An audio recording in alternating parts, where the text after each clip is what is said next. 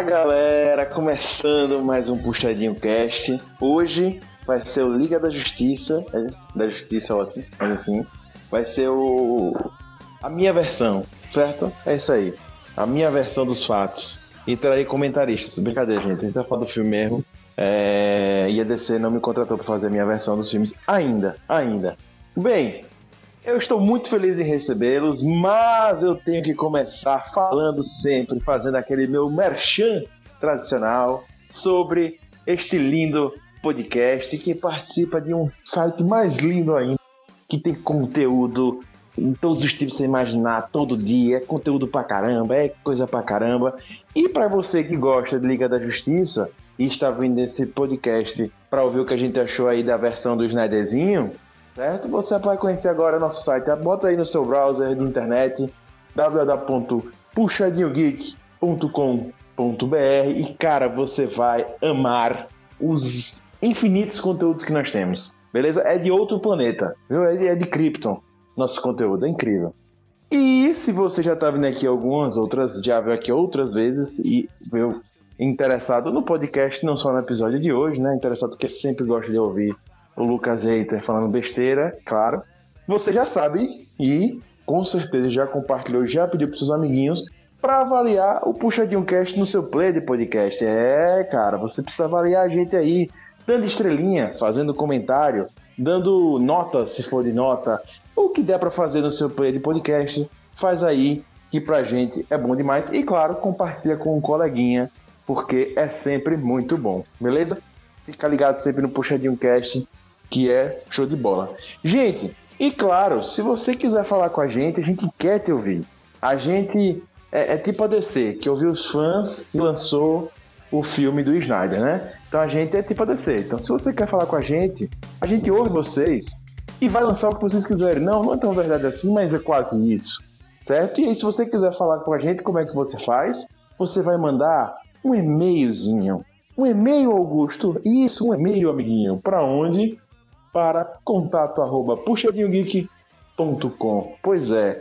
E nesse e-mail a gente conversa mais e ouve suas opiniões e pode falar do episódio de hoje, pode falar do episódio que você ouviu semana passada, o que você vai ouvir daqui a uma semana. A gente sempre gosta de ouvir o que todo mundo tá curtindo ou não curtindo os podcasts, a gente sempre gosta e tá sempre comentando aí. Beleza? Fica à vontade, sinta-se em casa.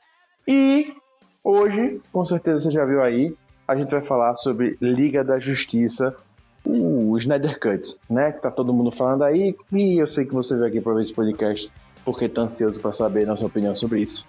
Roda a vinheta.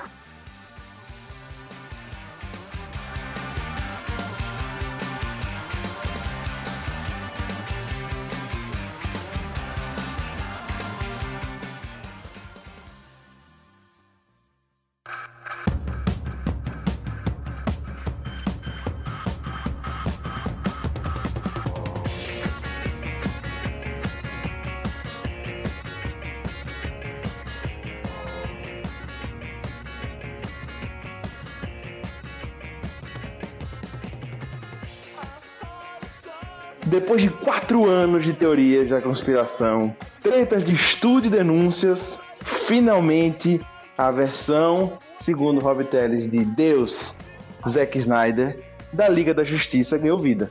O filme lançado em 2017 teve uma forte intervenção da Warner, especialmente após a morte da filha do Snyder, o que deu seu afastamento e trouxe o Joss Whedon, diretor de Vingadores, para refilmar a obra.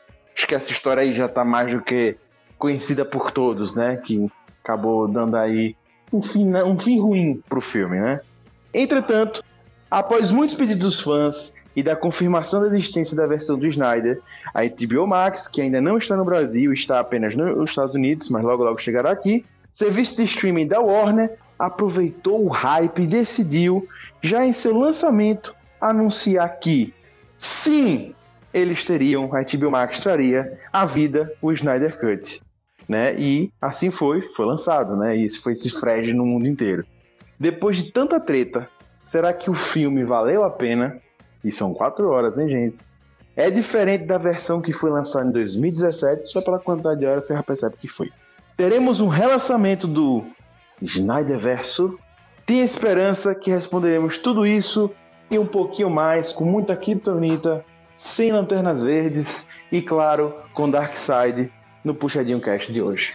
E para trazer as opiniões à mesa hoje, temos, claro, ele, ele que vive fazendo palestrinha, mas especificamente quando a gente fala do, do universo DC, independentemente de onde ele esteja, seja no cinema ou quadrinhos, etc., ele está sempre fazendo palestra. E quando junta o universo DC com Zack Snyder, aí é que ele faz um curso inteiro.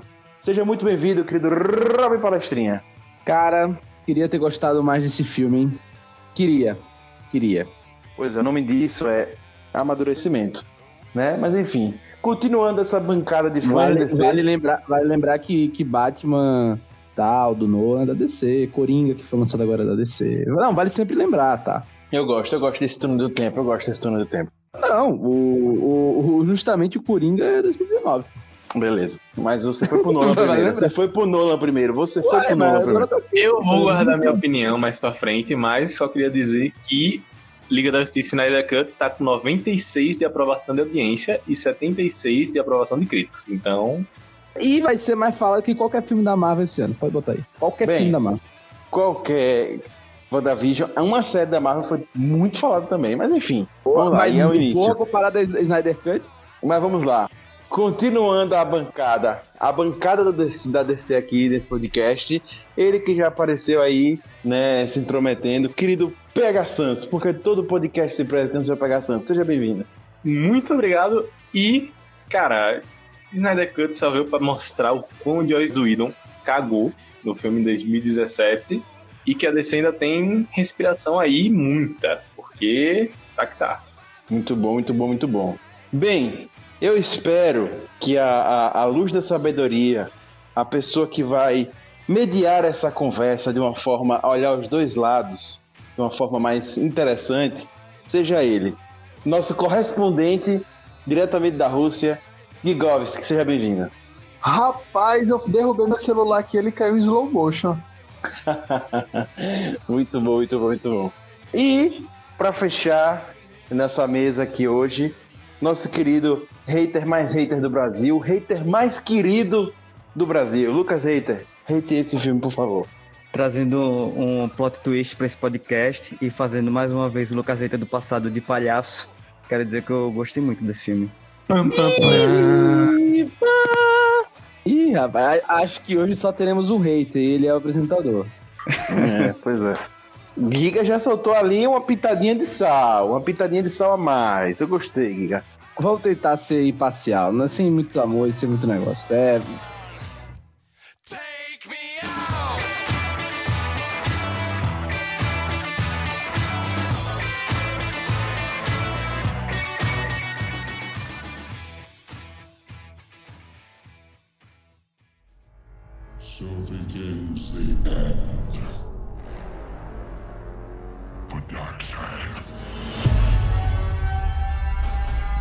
seen a being this strong. Maybe one. He's back. I spent a lot of time trying to divide us. I made a promise to him on his grave. I need to bring us together. There are enemies coming from far away. They serve an old power. This world is divided. No protectors here.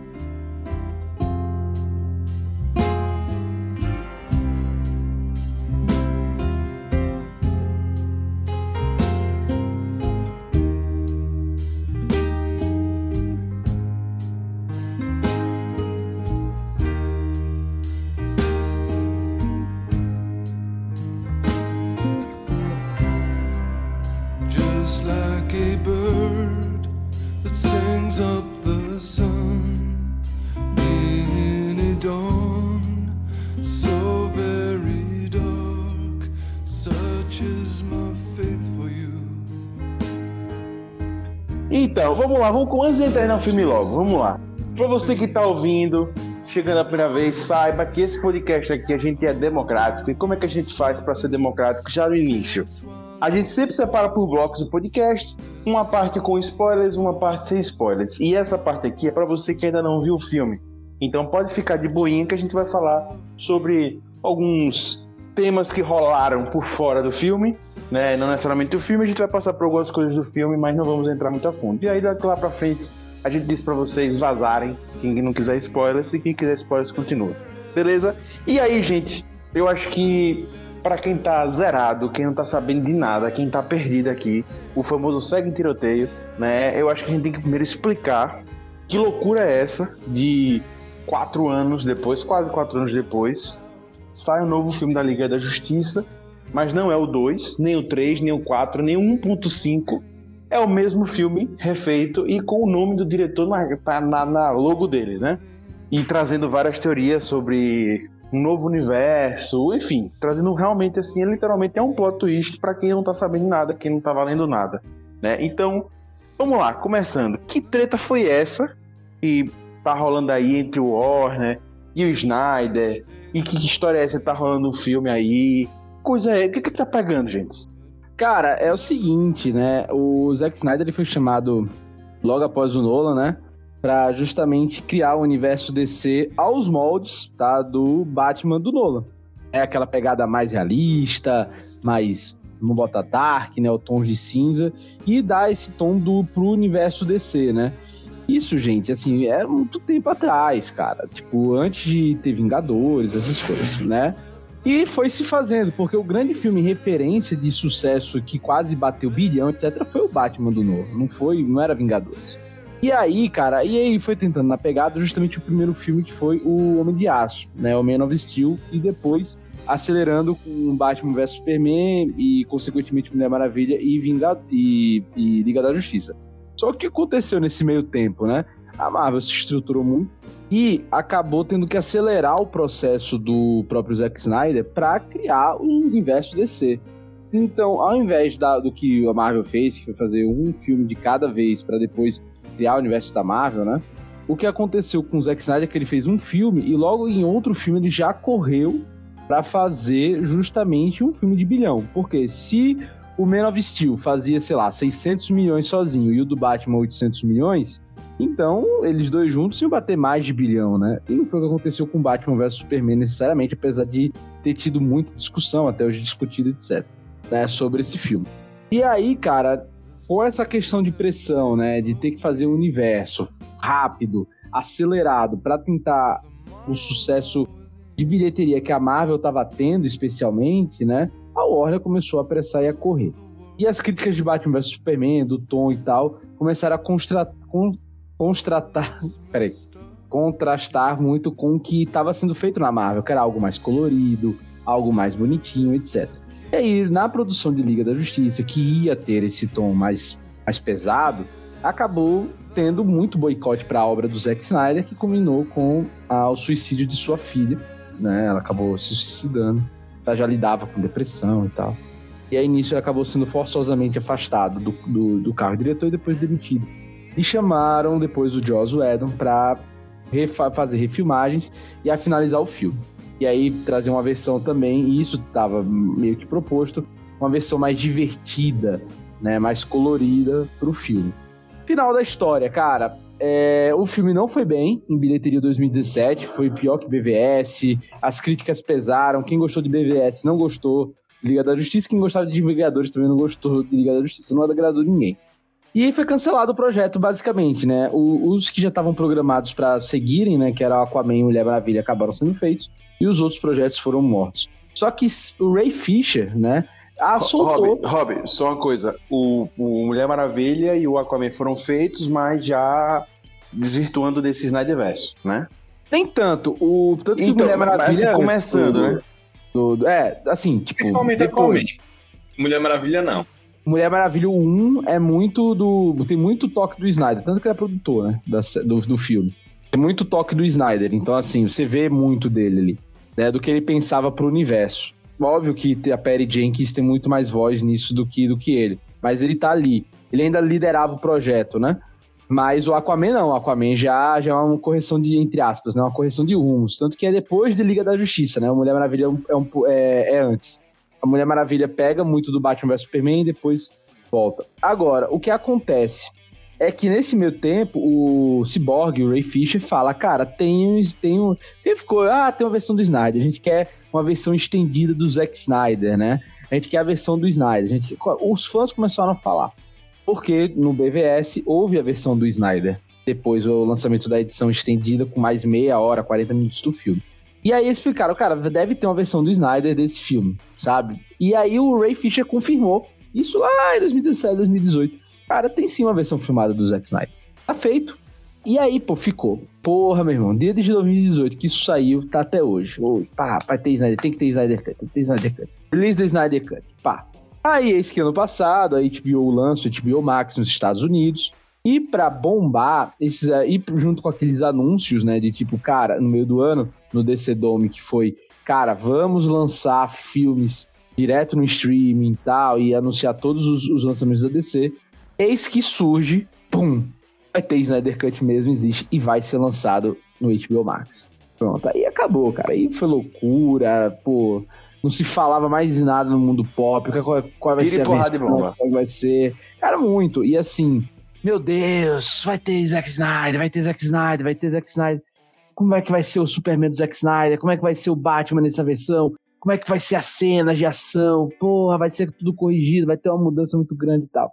E aí foi indo, né? E aí foi, foi sendo alimentado. O Zack Snyder também alimentou muito, jogou um videozinho aqui, jogou um videozinho ali, jogou uma foto e tal. E foi indo. E ganhou muita voz. Né? E ficou muito grande. E isso foi talvez o primeiro caso, assim, tipo, de uma teoria das, da conspiração, entre aspas, da internet, um pedido também muito da internet, que ganhou força, verdade e veio pra tela, né? Muito pelo pedido da internet. Óbvio também que isso influencia muito o papel do streaming na pandemia. Né? A HBO Max querendo ter um catálogo muito mais robusto e pegar muitos assinantes, precisava de um grande nome. E, cara, pegaram isso que já tinha muitos anos, muita, muita voz. Cara, eles pegaram, velho, temos que lançar isso.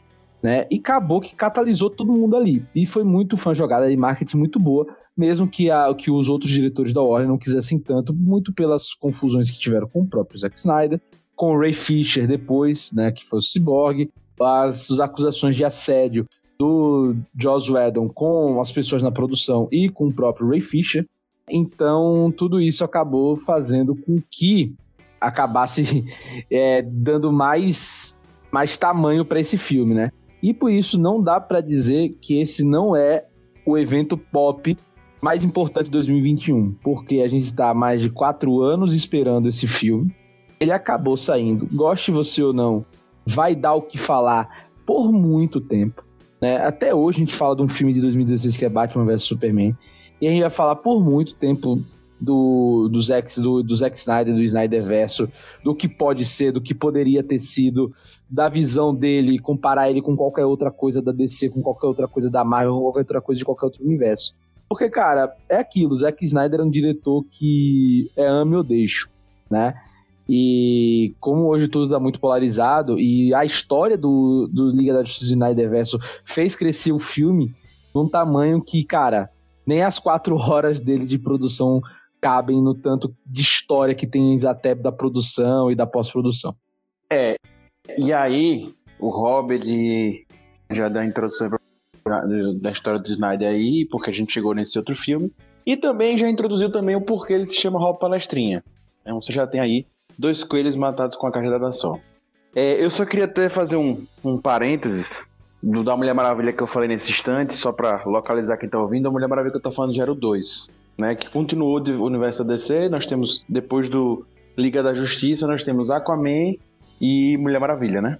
Dentro desse universo, né? Então, o Mulher Maravilha, do o 1984, beleza? Isso, Augusto, dos, dos que participam do, entre Do aspas, universo. Snyder Verso, né? Porque Isso. se você desconsiderar o universo, esse universo, tem o Coringa e tem também o Batman que vai ter agora já já do Robert Pattinson.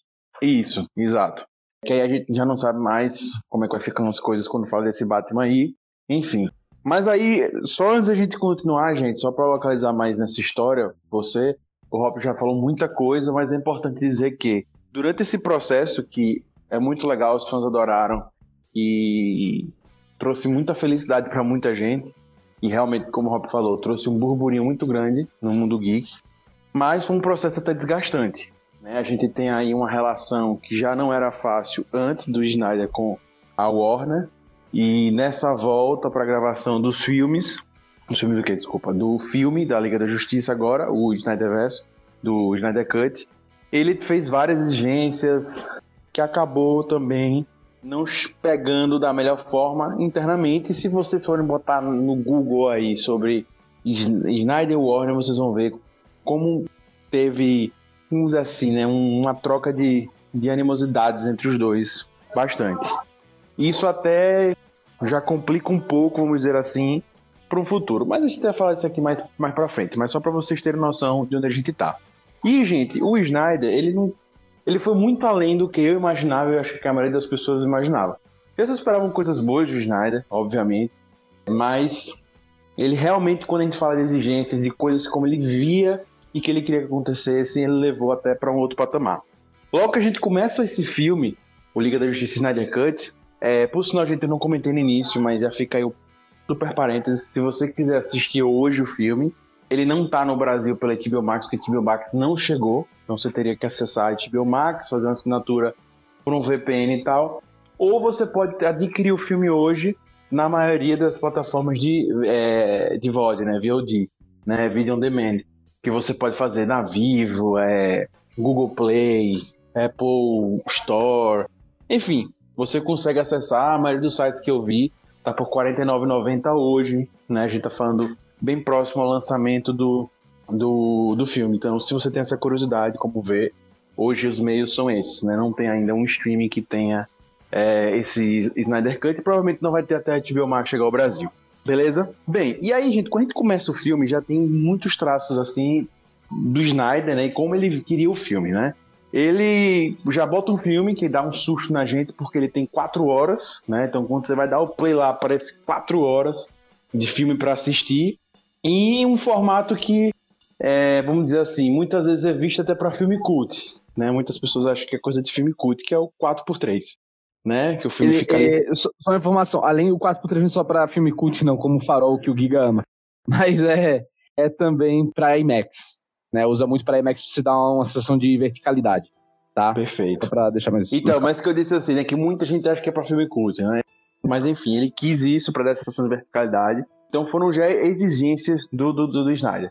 Não, e isso eu acho curioso, né? Que, porque geralmente usa isso no, em, em cinema mesmo, né? Tipo, ah, por exemplo, o Protocolo Fantasma, né? Do, do Missão Impossível foi gravado nesse mesmo formato, só que quando foi pro streaming, ele abriu pra widescreen, né? Esse não, isso foi uma exigência do Snyder mesmo, de ser 4x3 pra não cortar as cabecinhas, e porque tinha muita cena vertical e tal. Tipo, tem um porquê, né? E aí, eu já, eu já vou jogar, já vou lascar a braba aqui. PH, você que amou o filme pra caramba. O filme realmente precisava desse tempo todo? Então, sempre que me perguntavam, Lucas e Cássio foram os exemplos, mas eu também jogo no grupo, eu sempre gostava de explicar assim: o filme em si deixou de ser um filme, no geral. Tanto que a ideia era ser lançado com uma minissérie, mas a gente vai falar mais sobre isso mais pra frente. Mas em si, o filme tem cerca de três horas. Por quê? Porque a gente tem uma, um excesso de slow motion, que toma uma boa parte do filme, isso não dá pra negar. A gente tem cerca de 20 minutos, que são, como o Rob disse, até você chegou a citar, teve toda essa treta do Snyder, que ele pegou esse filme muito também como uma simbologia para ele mesmo e como um, um prêmio para os fãs que apoiaram até esse filme chegar, então ele botou bastante fanservice também. Então eu botaria cerca de 20 minutos de cenas que poderiam vir a ser cortadas caso ele focasse só no filme como fanservice, e mais 30 minutos que a gente vai falar mais pra frente, que é a finalização do filme, mas os 30 minutos também de cena final poderiam ser cortados caso a gente considerasse o filme. Então de filme mesmo a gente tem cerca de 3 horas mais ou menos. Pega. Pra você explicar pra galera como é que tá a divisão no, no filme, não precisa explicar exatamente o que cada- cada um. É, é isso que eu ia falar agora. Pra você que tá querendo ver o filme, o filme é dividido em partes, certo? É, isso então, fica muito ele- claro ao longo do filme. citar isso, que o filme tá dividido literalmente em capítulos, não é spoiler isso. que a ideia é que você possa realmente pausar e dar pequenas descansadas entre os capítulos, como a gente já citou, a ideia é que saísse como uma minissérie mesmo. E como não saiu, você pode assistir o filme como uma minissérie, como muitos de nós fizemos, inclusive. E reforça, PH, a ideia de que estava também já programado para ser também minissérie, né? Sim, sim, sim. Principalmente. Ele abandonou literalmente a ideia do filme. A, a filmografia do IMAX também reflete muito isso. É, e aí, Giga, eu queria até saber de você. né? Justificamos aí as quatro horas, pega acha que pode cortar, mas você citou uma frase lá na, na, sua, entra- na sua frase de entrada sobre os slow motions e tal. Eu peguei uma informação do IGN dizendo que o filme tem cerca de 10% do filme, eles contaram o filme inteiro, é em slow motion, certo? De- eles calcularam lá entre 9% a 11%, se eu não acredito. Mas aí fizeram a média lá, ficou 10%. E aí eu queria saber pra você, você já citou esse ponto, já deu a salgada no início, você sentiu o filme passar essas quatro horas, aquela coisa meio sofrida, ou você acha que, tipo, foi de boas, ou como pegar que devia ter cortado alguma coisa? Olha, eu achei o filme um pouco enfadonho. E eu admito que na metade dele eu cochilei. Eita! A teoria de Rob foi por, por terra, foi cair por terra. Qual é a minha teoria? Que o povo todo aqui tem adorado. Ah, não, não, tudo isso foi sacanagem. Então, eu achei assim um filme cansativo. Por exemplo, é, o- pra eu ver o Snyder Cut, é basicamente uma versão estendida e com algumas alterações, né? Por exemplo, tem Senhor dos Anéis versão estendida, Matrix versão estendida, versão do diretor e tal. É basicamente isso, só que deu uma, algumas alterações ao longo do filme como um todo. Não só no botando cena que não estavam na montagem original, né? Mas, ao meu ver, ficou um filme muito cansativo. Eu achei desnecessária as quatro horas. E não só pelos slow motions, que foi banalizado completamente nesse filme. Mas também porque eu achei que muitas cenas não faziam. Algumas cenas não me fizeram muito sentido.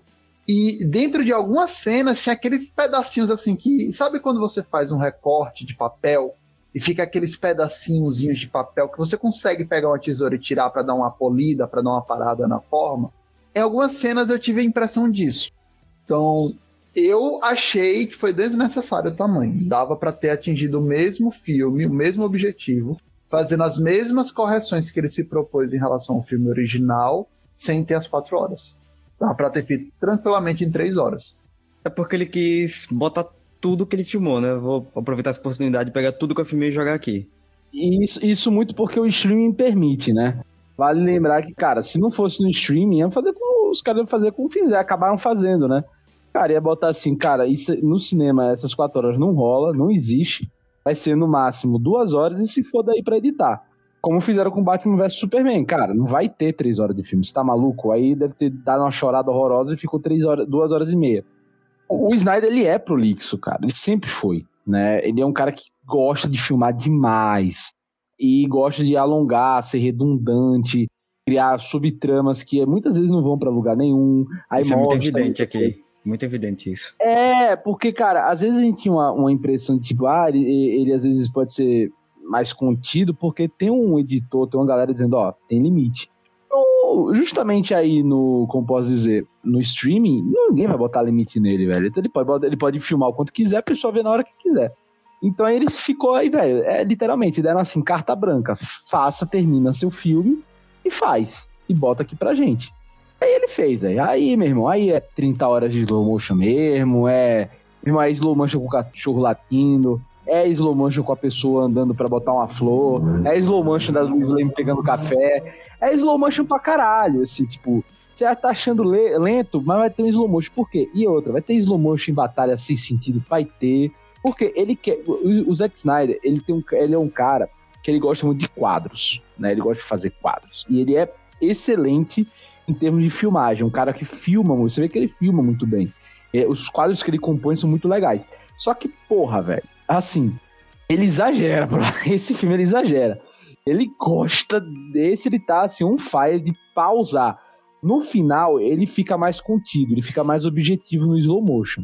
Né? Que aí ele, se, ele fica mais, tipo, em algumas partes de ação específicas, né? Algumas cenas que ele quer focar, pelo menos no quadro, e nos, nos poderes do Flash. Isso ali mais pro final. Agora, velho, até a metade, porra, é assim, é slow motion, tudo. Cara, você pode contar, no início, é, a cada 10 minutos tem uma cena de slow motion. No início, a cada 10 Eu, minutos eu senti o inverso. Eu achei que quando passou da metade do filme, começou a ter slow motion direto. Não, cara, acho que, tipo, até ali a parte antes do, do Superman ressuscitar, velho, porra, aí é exagero. Rapaz, exagero. eu achei o filme todo, velho. Acho que no início, no fim, no meio, toda hora tem slow motion. Muito slow motion, muito slow motion. Eu, eu só vou deixar mais claro. Não é que não tenha. e, Tipo assim, eu acho que no final ele tem um sentido de ter.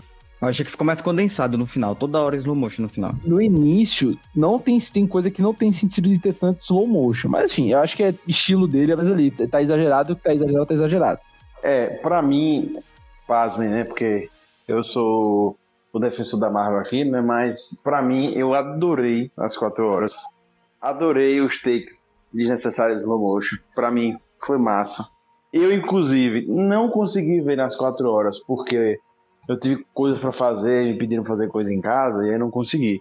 Mas eu veria facinho, sabe? Facinho, porque pra mim o filme passou assim, uma delícia. Agora, eu li alguns comentários na internet, peço até desculpa que eu não lembro quem foi o, o texto que eu li, os comentários, enfim, é, falando que a primeira hora é a que tem mais barriga. Pra mim, a hora que teve mais barriga foi a segunda hora, que tem a explicação do Cyborg e, e do, do. Flash.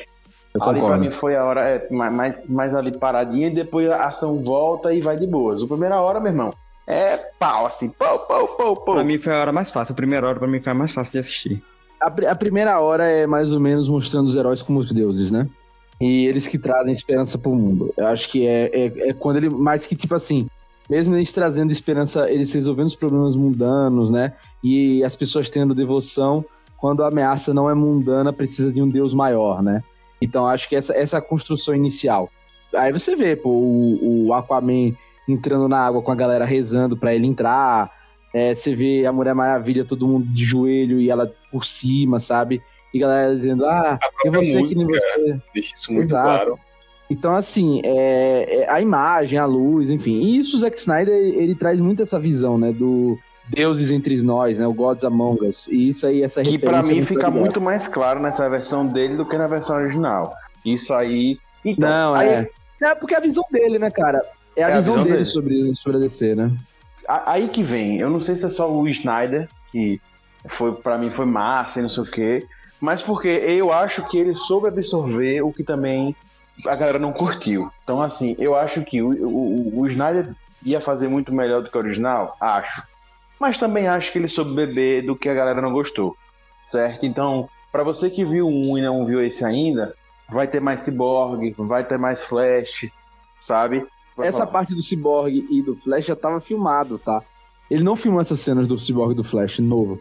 Basicamente, o que ele fez de novo foi o, foi o final, foi a, foi a parte do epílogo, né? Esse corpo do filme todo, ele já tinha feito. Só que o que rolou? Cortaram, velho. E, cara, tinha que Ó. cortar. E aí é um dos motivos do Ray Fisher também ter ficado puto, né? eu dei uma eu, eu até gente assim confesso pra quem tá ouvindo que eu eu não revi o primeiro filme certo porque a ideia desse podcast aqui não é comparar né a ideia desse podcast é falar do novo filme então eu queria estar realmente mais zerado apesar de eu lembrar só que essa foi uma das coisas que eu fui inclusive olhar o Flash Rob apesar de ter sido gravado as mesmas coisas mudou muita coisa o Flash foi o que mais mudou o Cyborg ele aparece mais mas tá mantido o o, o núcleo ali. O Flash não. O Flash, o jeito que o, o Bruce identifica ele, papapá, tudo muda. E, e a personalidade do Flash também.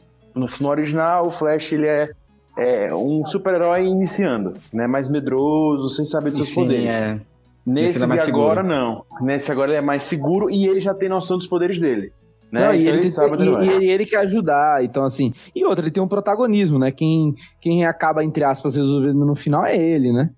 Então, assim, é, ele tem o maior pro- protagonismo, né? O, o Homem-Aranha da DC, né? Que aí, aí, aí dá pra dizer, velho. Fizeram Flash Homem-Aranha total aí, velho. Copiaram É bonito. verdade. Não tinha pensado nisso, não. Agora, realmente. em ironia, em inverso, tem muito menos tempo de cena do Batman.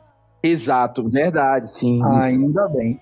Ainda bem. Então, eu não acho que foi pela falta de pela falta de atuação do, do Ben Affleck. Eu continuo achando que o Ben Affleck não é um Batman ruim. Eu acho que iam- colocaram ele em uma posição ruim. Eu, eu não acho o Ben Affleck um Batman ruim. Eu acho que o Batman do Zack Snyder é um Batman ruim. Aí você diz, pô, Roberto, cara, como assim? Não entendi. Cara, é um Batman burro, velho. É um Batman manipulável, é um Batman descartável. É um Batman qualquer coisa, pô. Batman mal encaixado, velho. E pra piorar, ele é um Batman coach.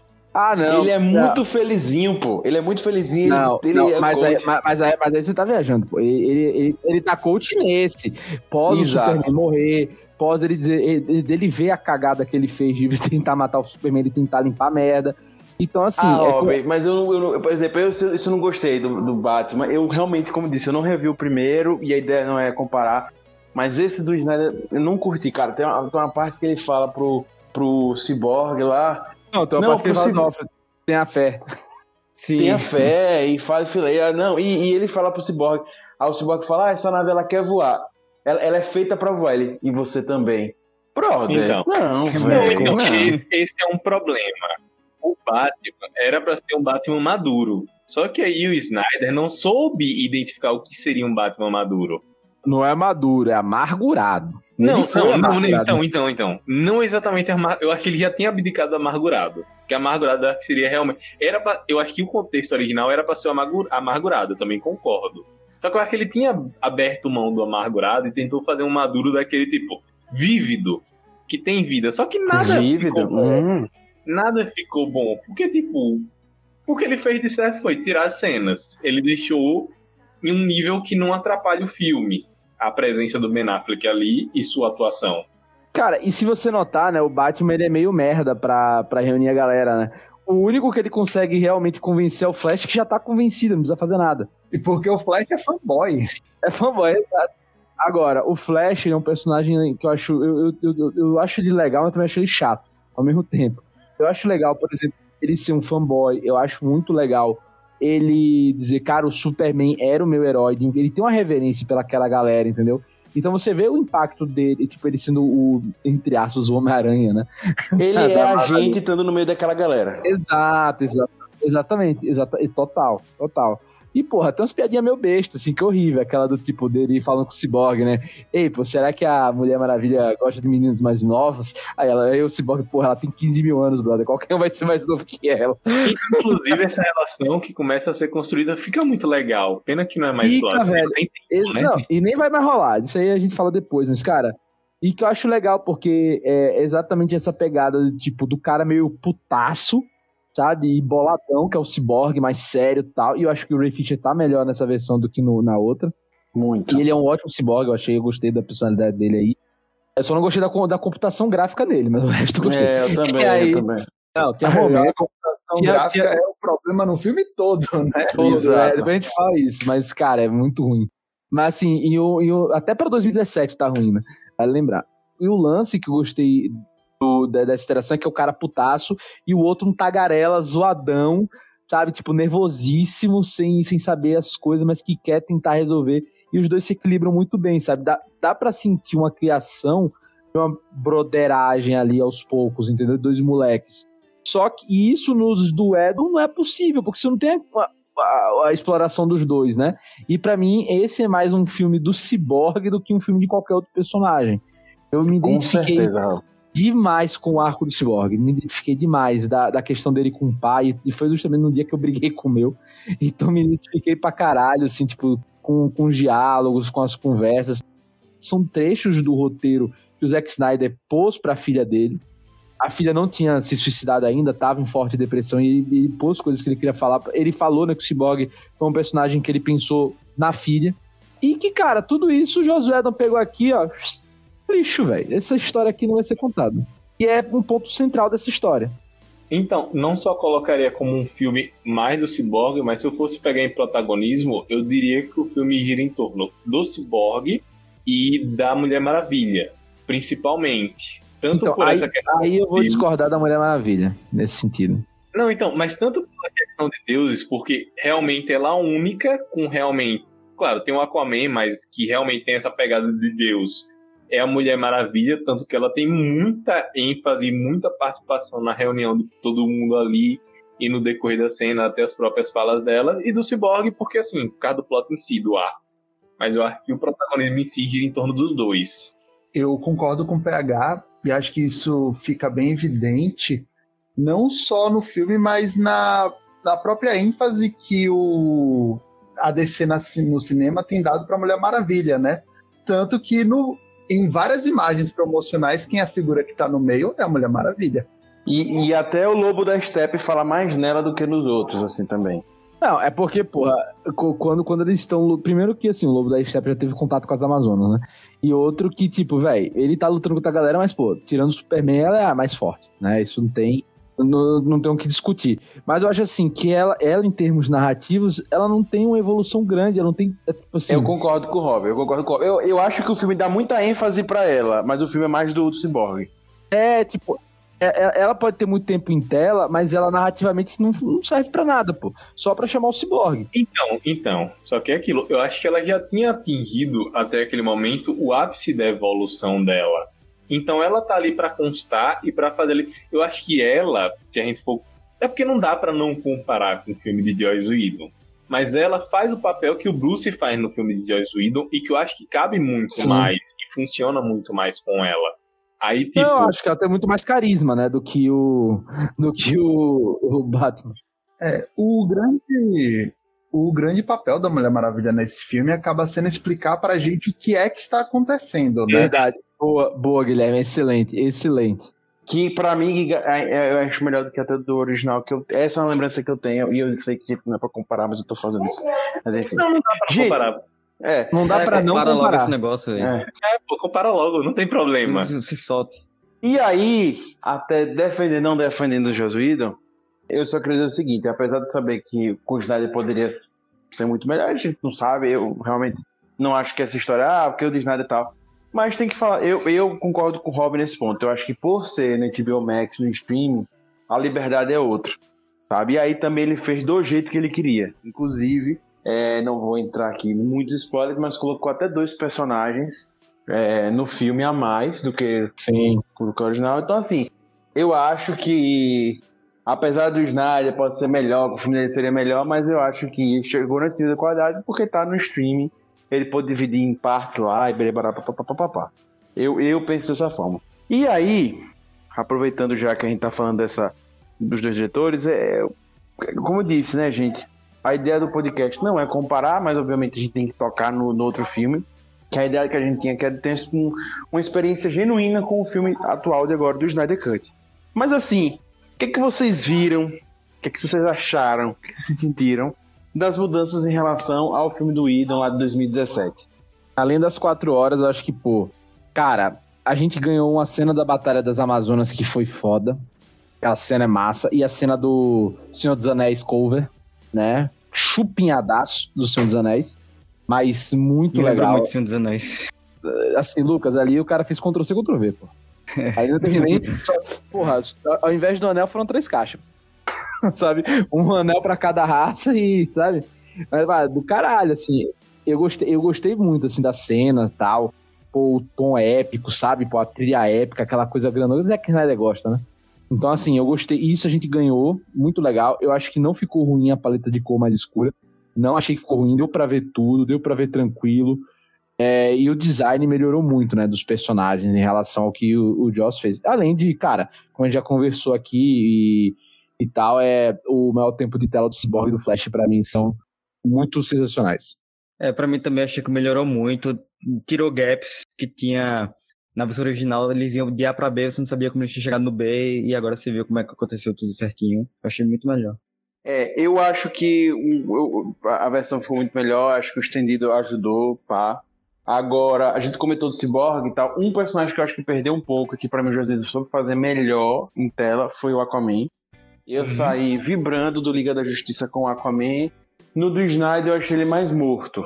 Apesar de que eu achei que ele até tava mais humano, assim, mais ligado, mais sentimentalmente ligado ao grupo nesse. Rapaz, É, eu não achei mas- tanto não, viu, velho? Eu não achei tanto não. Eu acho, por exemplo, tem uma cena clássica do, do Joss Whedon, que é o tipo de piada dele, né? Que são eles no jatinho e a Mulher Ah, é bota, bota o, o laço da verdade e ele começa a chorar, né?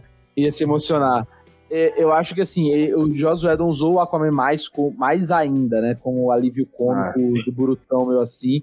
Mas, e botou ele cara, muito berez e tal. E uma, uma coisa que eu, como eu disse, eu não revi. Eu queria muito rever essa cena. É, você manda e-mail pra gente confirmando. A cena que ele tá tomando uísque. Ele tomando uísque e voltando pro mar, logo no iníciozinho do filme. Eu senti que houve uma mudança até de música. A na do Não, original mudou. é o rockzão. Ó, pode ficar tranquilo, mudou a trilha sonora inteira do filme. tá? Sim, sim. aí É, É, outro, outro fato, mudou tudo, assim, tipo, de trilha sonora. Pra mim, uma evolução. Com certeza, a evolução. Então, mas essa cena pra mim não. O rockzão que botou, bem bem massa da primeira, e bem berez e tal. Eu gostei mais do que um, foi uma música bem mais calma que botou nessa, ele tomando isso, que eu não, não curti. É, foi uma coisa mais reflexiva, né? Eu, eu, acho, eu acho que. Eu, acho que nesse filme ele tá menos B10, assim, no sentido, tipo, de petulante, sabe aquele cara petulante? Ele tá mais um cara, Isso. vou usar essa palavra de novo, amargurado, com Atlantis, não sabe se vai pra Atlantis, não sabe se não vai. Ele tá putaço, ele tá cansado, ele tá. E aí a gente tem esse cara assim, né? No outro ele tava mais o fanfarrão. Nesse, apesar de soltar algumas piadas, ele tá muito mais sério.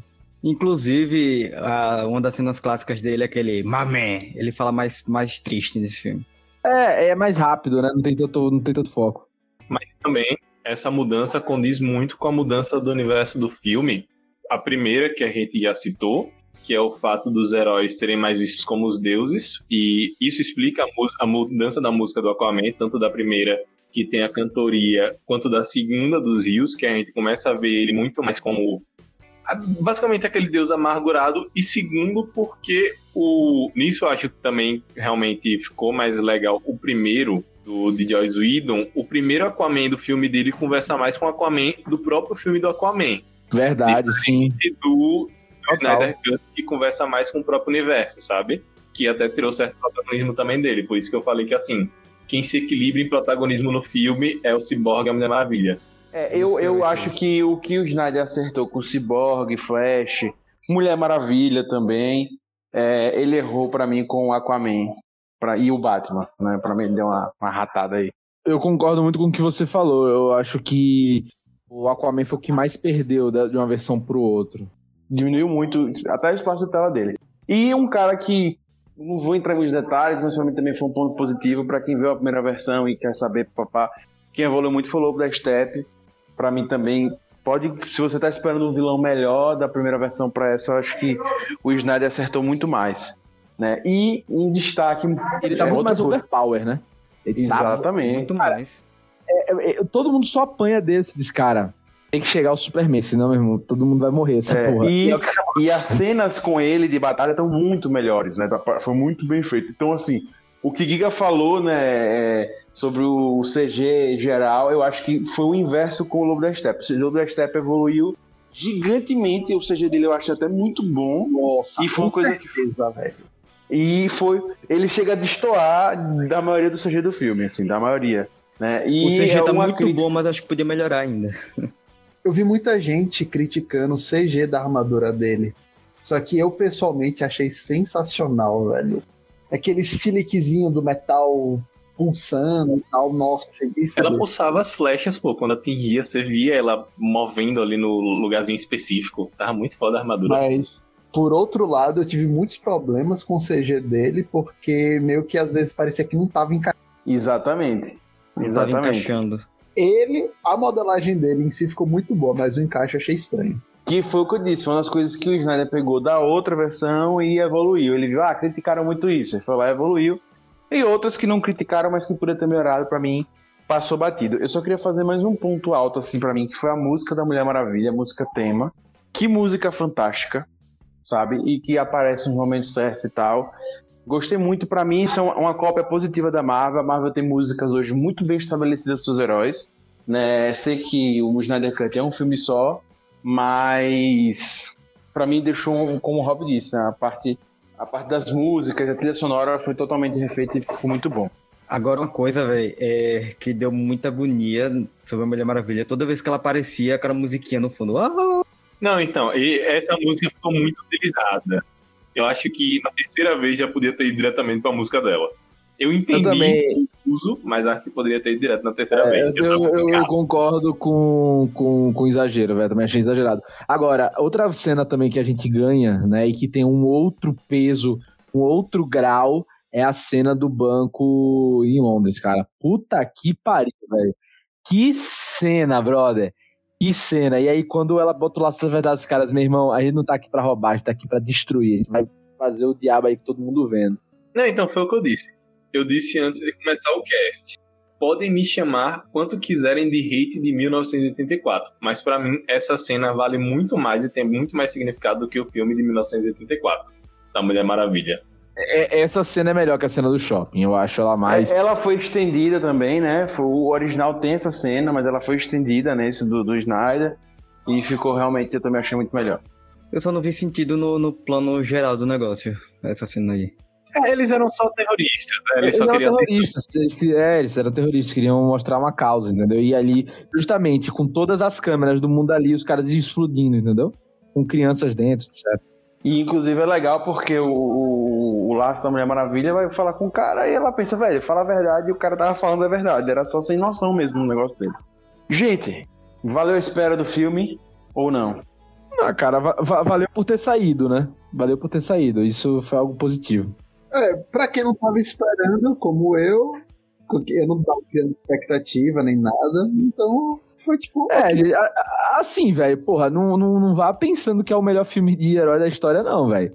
É um filme de herói legal. Pô, eu, eu acho que, uma- que a maneira mais legal de você assistir é você dividir em quatro, sabe, ou três partes. Assista como se fosse, sabe, tipo, uma minissérie mesmo. Vê uma hora por dia, pô, você vai. Aí eu acho que a experiência você vai ganhar mais, entendeu? Você vai sair gostando mais do filme. Você vai ter descanso, vai ter respiro, né? E acho legal. É, eu gostei muito, mas não sentiria falta se não, se não saísse. Então, pra mim, para mim, valeu muito a pena. Só que eu concordo nisso do texto de Hobby, que, tipo, não dá pra comparar, hoje, ainda mais hoje em dia, que a gente tem lançamentos como Vingadores Ultimato, é, Vingador Guerra Civil, não dá pra comparar com um filme desses. Tipo, eles são muito melhores, até pelo universo totalmente definido. Mas se lançado na época certa, eu acho que teria feito um, um estardalhaço, até a ponto de eu conseguir comparar hoje em dia esse filme a um primeiro Vingadores, no máximo. Cara, e aquilo, PH, imagine, velho. Cara, você. E, olha que você, pra comparar com Vingadores, tá sendo. Eu, eu até acho sempre exagerado, apesar de eu ter de rever o primeiro Vingadores pra dar um veredito entre um e outro, né? Mas assim, porra, o primeiro Vingadores teve uns seis filmes, porra, pra ser lançado antes. Esse teve dois. Saca? Tipo assim, pra esse filme fazer, entre aspas, sentido, os caras tiveram. O Zack Snyder teve que filmar quase uma hora e meia uma hora, vamos botar assim, um bom tempo, de Cyborg, Flash, Aquaman, apresentar esses caras ali pra fazer algum sentido da história, entendeu? Teve literalmente só mais um filme ali. Exato. Então, assim, pô, é, foi muito, sabe, rápido pra você desenvolver. Você não teve tempo de desenvolver. Pois é, pra mim, eu acho que foi muito bom, eu acho que foi um filme muito legal. É, adoraria ver no cinema, mas acho que ele tem muito cara de streaming e pra o streaming achei que ele foi super necessário, assim. E até uma redenção também do filme da DC, porque eu acho que é, a DC tava precisando, sei que não significa nada esse filme, mas a DC tava precisando dar esse, sabe, esse respiro, né, de... A, a gente fez o filme do Coringa no passado, mas foi um filme com outra finalidade, mas dentro do, do gênero é super-herói mesmo, eu acho que foi um filme que dá um outro respiro, outra coisa. E, então, pra mim, valeu super a pena, assim, sabe? Super a pena, achei muito massa. E gostei muito da liberdade que o Snyder teve, sabe? Ah, beleza, tem os furos, papapá, beleza, tem não sei o que, papapá, beleza. Ah, gostei dos takes, achei bonito, achei um- uma obra bonita, achei, sabe? Acho que poderia ser melhor, papapá, mas a obra em si achei bonita, os takes a filmagem e tal, eu gostei, achei, achei bem legal. Achei um filme bem legal. Eu achei que era, inclusive, necessário ter. Acho que pode ter as duas versões. E, enfim, acho que até melhor ter as duas versões, nesse caso, porque a gente tem uma de streaming super liberta, né? E pronta pra, pra ser bem assistida. Essa é a minha visão. Eu achei que mostrou pra, pra quem tava desacreditado que o universo do Zack Snyder realmente tem potencial, né? É, eu, eu, eu, acho que sim, Reiter, eu acho que sim, mas não sei. Acho que muita gente também ficou meio como hobby, esperando algo um pouco diferente, como Giga aí também. Rapaz, não, não sei, de novo. 96% de aprovação, pô, de audiência. É, mas vamos dar tempo ao tempo, PH, também. Acho que é muito recente, a gente tá fazendo esse podcast muito próximo ao lançamento. Vamos dar tempo ao tempo também, das pessoas, né? Tava, tava uma hype muito grande. E do jeito que foi feito, quatro horas, papai, eu acho que tu também proporciona isso. Mas vamos dar tempo ao tempo, no futuro a gente vê. Eu Tem só queria dizer rolar que ainda. eu vi uma crítica que eu não concordei, né, depois de assistir, que foi também, peço desculpa que eu não lembro que foi a crítica, mas foi, foi um texto mesmo, falando de, de um site grande, falando que o filme era estendido, mas não mudava nada assim do original, era, era mais do mesmo do original. Eu concordo, assim, que talvez o, o enredo e tal, mas não acho, não acho. Acho que pra mim o filme realmente vai muito além do, do original. É uma forma diferente de contar a mesma história, né? Porque é, é a mesma história, é o mesmo A e B ali, é o mesmo ponto de início, partida e chegada, né? Só que com o, o vilãozão, só que com o vilãozão agora, né? Então, não sei se vale a sugestão, mas pra mim, o ponto que você tira pra qualquer crítica que você vai ler é se a crítica começa dizendo é o mesmo filme, como se fosse obrigatoriamente para ser um filme diferente. É, a exato. a crítica pega esse ponto como o motivo pra crucificar, você já pode tirar que tipo, poxa, mas era pra ser o mesmo filme, sabe? Ah, pega, É, mas eu entendo um pouco, mas eu entendo um pouco, porque você vê o mesmo filme estendido, é, não, eu não acho que o que a galera tava esperando, a galera queria ver o, o Tchananã. Não, Eu acho que a galera acabou gostando porque teve o Tchananã, porque teve o Tchananã, sabe? Eu acho que tem as diferenças, inclusive do vilãozão, aparece, papapá, papapá. É outra pegada, né? É outra pegada. Né? Enfim, vamos agora pra parte com spoilers, Agora- porque senão a gente vai acabar dando spoiler. Ó, só, só pra finalizar essa parte, 2017 é fanfic, 2021 é original. Pra você ver a diferença da qualidade da fanfic pro original. Muito bom.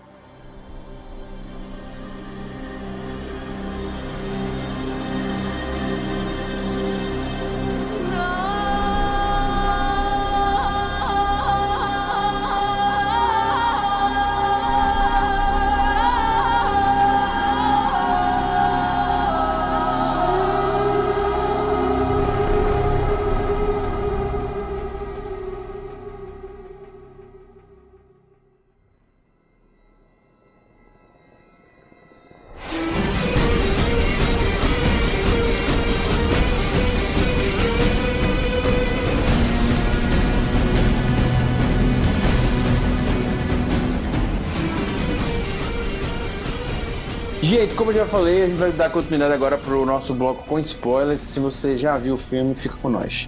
Bem, gente, é, eu já começo falando que, tipo, o Darkseid aparece muito mais, né? Ele, ele é, o, pra mim, o, o grande vilão ali, né? Apesar de que o capacho dele, né, que é o Black Step, fica muito mais claro que ele é um capacho, que ele não é o grande problema. O grande problema é o Darkseid, né? Então, Mas é um capacho foda, hein? É um capacho Exato, foda. exato. E que tem justificativa agora. exato.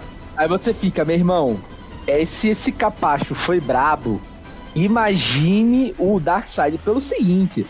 Porque o feiticeiro lá e a, e a mam- mama brusqueta ali do lado do, do Darkseid chegou e falou assim: Meu irmão, eu falei que o Lobo da Steppe ia fazer merda, que ele não ia conseguir, que ele era um bosta. Os caras falaram isso o tempo todo. E você disse: Caralho, velho, realmente, se esse, se esse aí é o bosta, imagine o bonzão.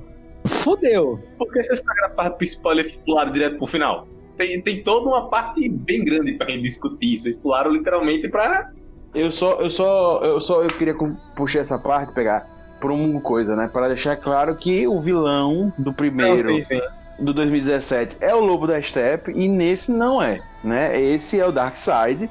O, o vilão do filme em si, o vilão do filme em si é o Lobo da Steppe, mas no primeiro ele que é o cara, né? E nesse não, nesse nunca foi. Ele é literalmente, vamos dizer assim, a escadinha pro próximo filme que a gente vai falar daqui a pouco sobre se vai vir ou não, né? Então é isso que eu gostei, né? E isso me lembrou o, ba o Batman do Nolan, o, do 3 do Bane e me lembrou os Vingadores do Ultimato.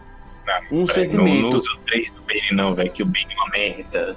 Eu não acho, velho. Pra mim é, é um dos melhores. Eu gosto muito. Por que pegar? Pra mim teve um sentimento que teve nesses dois filmes pra mim. Que é o sentimento de realmente muita treta e que como isso aqui vai se resolver.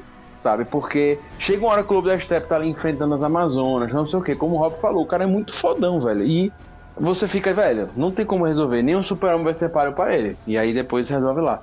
Então, assim, eu gostei, esse sentimento me veio nesses dois filmes, né? No Ultimato e me veio também no Batman 3, que quando o Benny começa a estourar tudo e pai você fica, velho, não tem como resolver. E esse filme teve. Então, pra mim, esse foi um dos grandes diferenciais da, desse Liga de Justiça, sabe? Que tem esse sentimento de como é que vai resolver. Inclusive, eu achei a solução desse muito melhor do que da outra versão lá. Nossa, Ah, ele com ficou com medo e foi derrotado. E aí, eu já queria aproveitar pra pegar. A gente tá aqui elogiando, tá só falando bem, mas vamos lá. Gente, os problemas de, de roteiro permanecem. Né? Vamos falar a verdade, né? Lógico, menores, melhorados, com outra roupagem. Mas assim, vocês perceberam furos no filme, né? Porra, parece um queijo suíço. Aí eu começo a discordar de Neto. Pra mim são furos resolvidos do primeiro com novos furos do segundo. Que eu acho que isso foi pai. Tapou um buraco com outro buraco. É, tapou um buraco e botou O buraco. famoso tapou o sol com a peneira, né, pegar? Não, você tapou uma peneira com outra peneira. Ó, ó, vamos começar por- vamos começar com uma coisa básica, tá?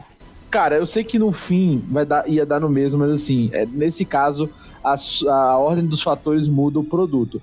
É o seguinte, a caixa materna menos protegida, e na verdade ninguém protegia, tava foda-se, tava enterrada como um cocô de cachorro e de gato, que é a caixa materna dos humanos. Ninguém acha, tá foda. Então, então. Agora, não, mas a caixa materna que tá em outro, em outro. Um tá em outro universo de escondido pelos deuses. O outro tá no fundo do mar. Os caras acham, velho. Mas tem uma explicação. Isso é explicado durante o filme. E fácil, assim, tipo. E aí a caixa dos humanos é uma mola do caralho pros caras conseguirem, tentarem, não sei o quê. Porra, velho. E mais, vamos lembrar que em grande parte do filme a caixa tava no armário do ciborgue. Tava no armário de um, de um jovem adulto. É alguma cidade com nome estranho da, que tem no universo DC, que não faz o menor sentido. Não, não, não. O de- Cyborg é de Gotham. Ele tá em Gotham. Mas isso é explicado durante o filme. Porque a caixa materna que tá nas, com as Amazonas é a que chama o Lobo da Steppe. Não, beleza. Essa sim. A dos Atlantes, o cara que protegia é sequestrado e ele entrega a localização. A do Cyborg foi a que mais mudou de localização e ela é uma das primeiras a ser encontrada. Beleza, pega a discussão. Minha O boca. problema é que ela mudou de lugar duas vezes. E nas duas vezes foi buscado nesses lugares. Mas os caras são burros pra caralho, hein? Vou dizer. Véi, só que ainda é algo que não me faz muito sentido, porque, tipo, o ciborgue é literalmente feito com a energia da caixa e ele é demorado pra porra pra ser encontrado. Pois é. Ele que devia ter o cheiro completo, né? É, o cara devia feder a caixa. Mas gente, vocês pediram uma justificativa. Isso aqui dá pra fazer filme com quatro horas, pô, dá tempo demais pra gente pensar nos buracos do filme. Se fosse um filme curto, não daria tempo. O PH, o PH eu, eu ouvi a, a, a live né, do Ricardo Rente com o Jurandir Filho e o Thiago Romariz. E, cara, é uma coisa que, que é muito. que, o- que, o, que o Jurandir fala é. Cara, o filme, assim, beleza, tem seus probleminhas aí de roteiro, mas ele é conciso, sabe? E aí o Romariz fala: beleza, eu entendo o que ele quis falar e realmente tem sentido, mas eu não preciso concordar que é bom, sabe? Essa é, é, A é meio que um lance, né? Boa. Ela é explicada. É explicável, mas é realmente, a justificativa não é boa. Uma Porra, solução bosta não deixa de ser uma solução, não deixa de ser bosta. E pra mim também outro problema, cara, é tipo, porra, é martelado toda hora. Luiz Lane é a chave. Luiz Lane é a chave. Luiz Lane é a chave. Luiz Lane é a chave. E, porra, ninguém faz nada com ela, ela fica ali abandonada, comprando café pro policial, não sei o quê. Aí vai, o caçador de Marte fantasiado de Marta. Faz E não uma tem mó- lógica nenhuma. Também não fez. Exatamente. E, e para mim foi uma bosta aquilo, ele ter se transformado. Pra mim, matava com o Marte e acabou. Tava excelente Não, a cena. então, deixa eu fazer uma pergunta pra vocês e duas afirmações que vocês não vão conseguir me explicar. A primeira pergunta é: Lois Lane, ela é a chave do quê? Sim, Ela é, a chave, não, ela é a chave da humanidade do Superman pra não ir pra aquele universo O God, do Gods Among Us. é, do Justice God Among Us. É, é, ela é essa chave.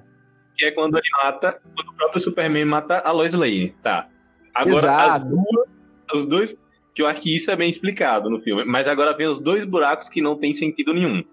O primeiro é o caçador de Marte, de por que ele é amigo do Superman ou da Marta, a ponto de estar ali. Ele não é amigo nem ele não, vamos pegar.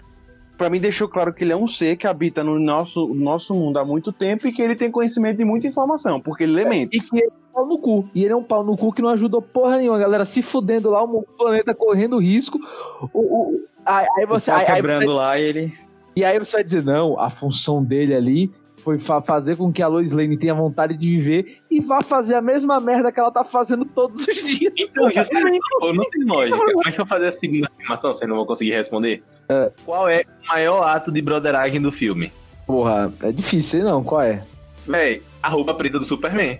Que ele simplesmente só veste pra combinar com o Batman, porque não tem motivo nenhum pra ele estar de preto. Exato, concordo. É isso que eu disse. Não. Ele tá com Não, os tem- tem um- novos.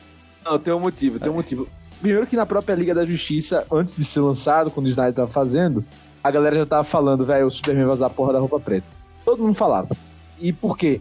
Porque exatamente o arco, a morte do Superman. Que é quando ele ressurge, ele ressurge com essa merda, essa roupa preta. Não, mas ele tá no arco, ele tava usando a roupa preta. Dessa vez ele escolhe. Mas o porquê ele tá usando? Porque o Snyder é fã de quadrinho, meu irmão. Ele quis. E esse pra mim é um problema do Snyder em termos de roteiro em geral. Principalmente quando ele fala de quadrinhos. Ele é um fã. É, isso é. ele é fã demais. E qual o problema do fã? Não sabe filtrar. E aí o que acontece, velho? Ele quer misturar cinco arcos num, num negócio só, né? Num filme só. E aí fica confuso, fica estranho. Porra, ele misturou nesse arco a ressurreição do Superman, a união da Liga da Justiça dos Novos 52, que é com Darkseid e com os Parademônios. E ainda botou pitadas de Justice Goya Mangas. E se, e se desse tempo ainda, ele botava Flashpoint. Exatamente. Ele, ele botou, de certa forma. É, aquele trechinho ali que o Flash some é Flashpoint. Então, assim, velho, ele quis atirar pra tudo que era. Isso já tava em Batman vs Superman, tá? Que aí é que ele misturou tudo mesmo. Mas nesse, que aí é, foi Cavaleiros das Trevas, com Morte Superman e ainda Injustice, né? Ele tá com tesão da porra de fazer esse universo Injustice. Tá? Ele tá com tesão demais pra fazer. Se deixasse, ele fazia. Mas é o que eu disse, não tem a justificativa de usar roupa preta.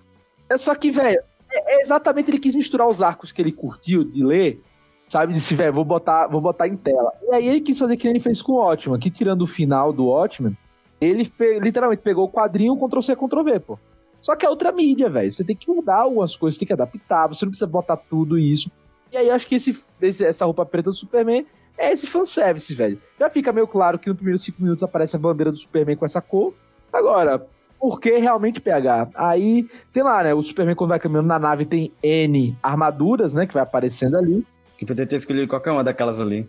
É, pô, escolheu essa porque é Dark, pô. Eu acho que é o maior de broderagem mesmo. É, e que pra mim é uma das coisas trash é naquela nave ter várias armaduras daquela, sinceramente. Porque ter uma armadura com um S no peito não tem sentido. Essa se fosse não, uma mas, armadura- é, é o mas- símbolo da família dele, é a esperança.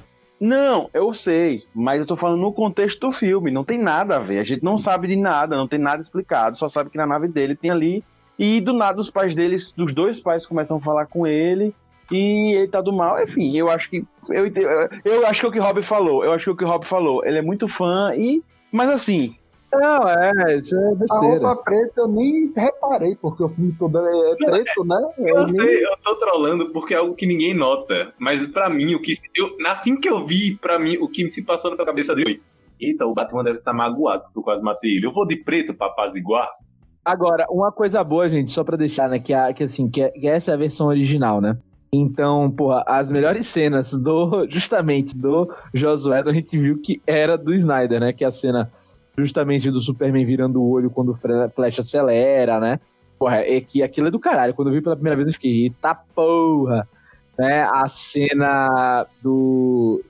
Justamente do My Man, do Aquaman, é, foi o Snyder que fez, né? Então, essas coisas que estavam aí. Agora, velho, porra, a cena do Superman chegando no lobo da steppe, tá com o machadão vindo aqui, pá, e ele gritando, né, falando assim, congela. aí ele falando, não tô impressionado, not impressed. Eita, caralho, o bicho, é, o bicho é brabo mesmo, meu irmão. E aí dá aquela sopradinha, porra. Não, e, e assim, diferentemente do da, da, da Marvel, né? Irmão, a porrada que o Superman bate, ele bate com gosto, viu, velho? Ele não perdoa, não. É, é, é violento. Levou um chifrinho pra casa ainda. Porra, a, a Marvel, a Marvel bate, bate, é o que dizem, né? Porrada fofa, né? A porrada do Zack Snyder é porrada, porrada mesmo. O Superman chegou, chegou fidado ali. Tomando um banho de sol, né? Já já chegou upado. Queria até pegar aqui, a gente já falando desse lance do, do Snyder e sobre o lance do, dos slow motion, né? Eu lembro na época que ele gostou muito e foi falado porque teve aquela cena do Mercúrio, tava muito sucesso, pá. E aí ele aproveitou também e lascou o cano. Na época eu já ouvia falar que ele ia fazer muitos, né? Muito slow motion depois não rolou, porque ele saiu pá, e tal. E queria falar também uma coisa que eu achei sensacional. A, eu concordo com tudo que o Rob falou, que é a Mother Box dos humanos, largadíssima lá. Mas que eu adorei, eu não lembrava se no outro é ou se não é, que ela foi feito o que todo humano, hum, o humano mais inteligente do mundo faz. Quando o humano tem muito dinheiro, quando ele tem coisas erradas, quando ele quer guardar uma coisa do mundo, ele enterra, pô. Isso é sensacional, pô. É a melhor solução do mundo, pô. A caixa dos humanos é uma representação direta dos humanos, totalmente largada, ninguém sabe o que faz. É, pô, e enterrada, Giga, é enterrada, tem que estar enterrada, pô. A gente tem que enterrar.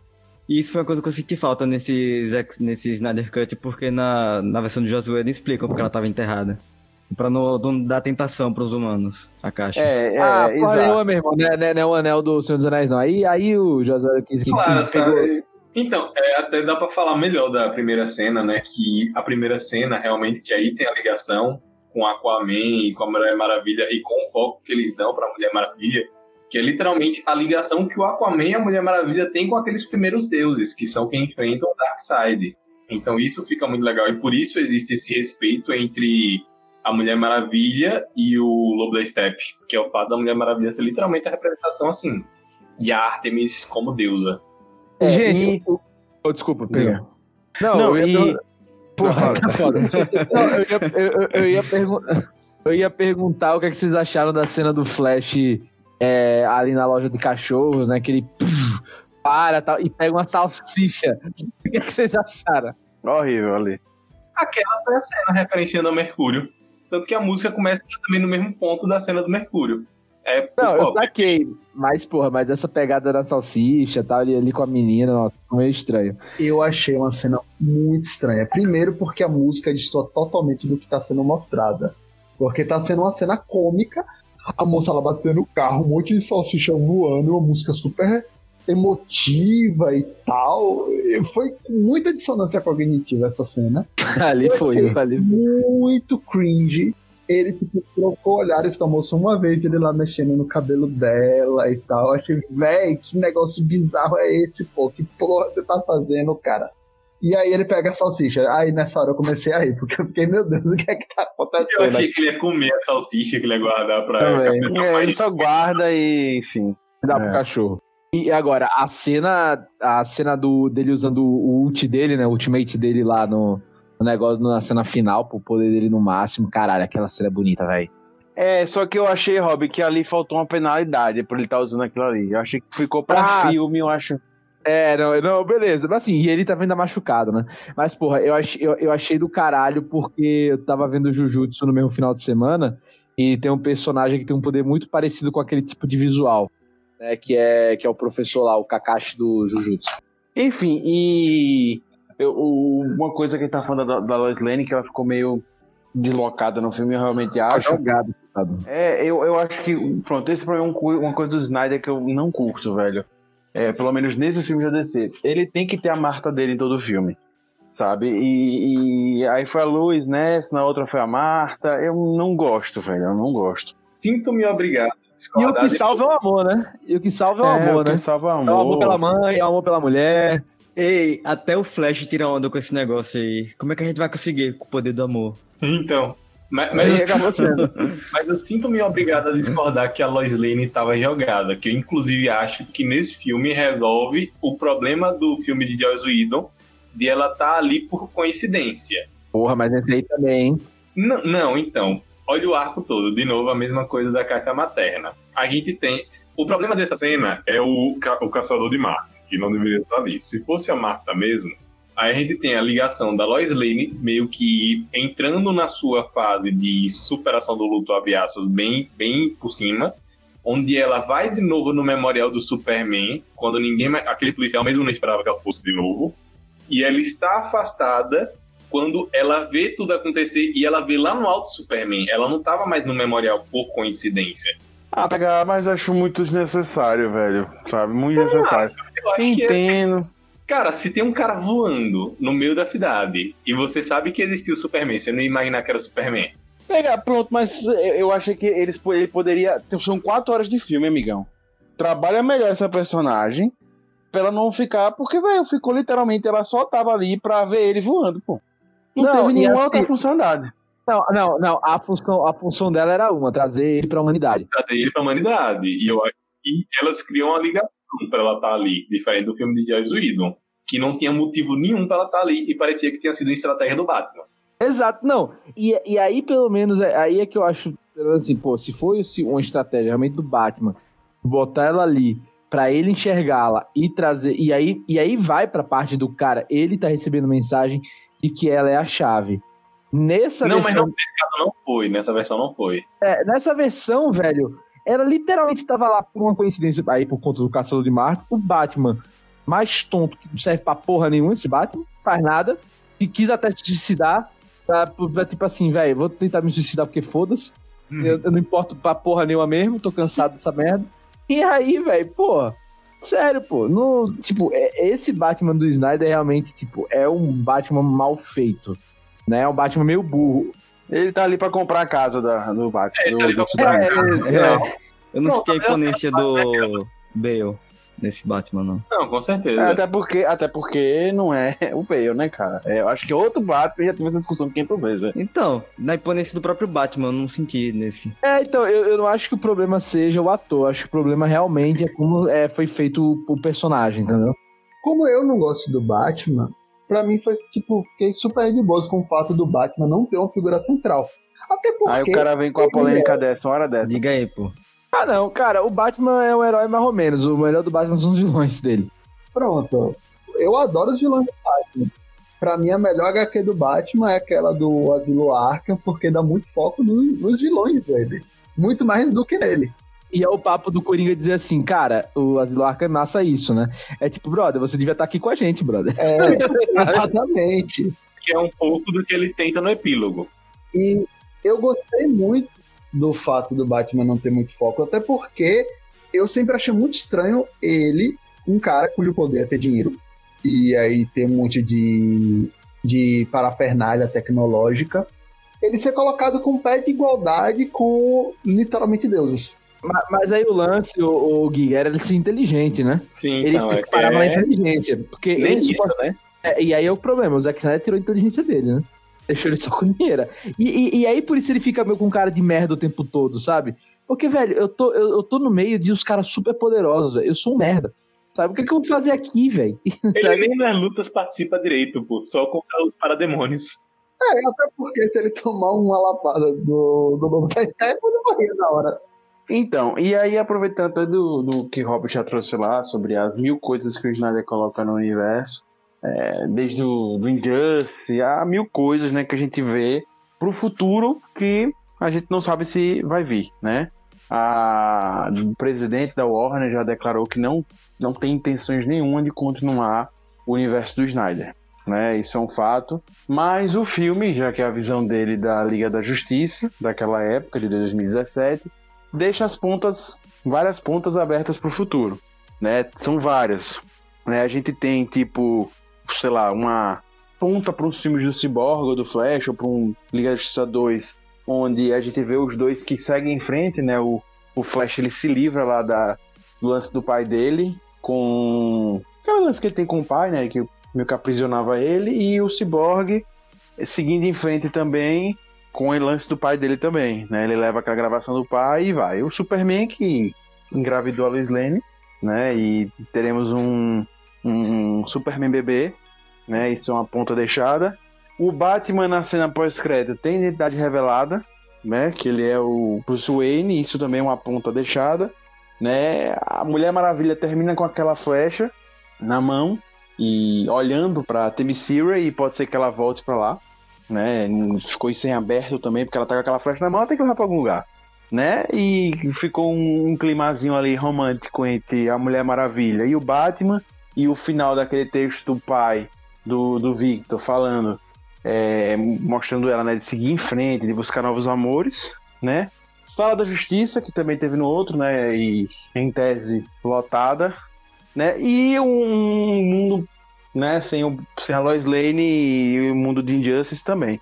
E a última, é, as últimas, né? Vamos dizer assim, né? Tem o Darkseid, né? Que é a vingança, que deixa assim aberto também. E o Electro, né? Que fica ali para aparecer com aquele cientista assumindo o lugar do, do pai. Do pai do Cyborg. Isso. Então, deu Ah, essa cara, brecha é- também. É, ele jogou uma porrada de, de, tipo assim, de ponta solta, né? Tipo assim, ele quis jogar a carta. Isso aí foi a cartada pros fãs. Cara, eu tenho certeza. O Snyder, esse epílogo, acho que 80% desse epílogo foi a grana que ele pediu pra gravar mais, né? E foi gravado durante a, a pandemia.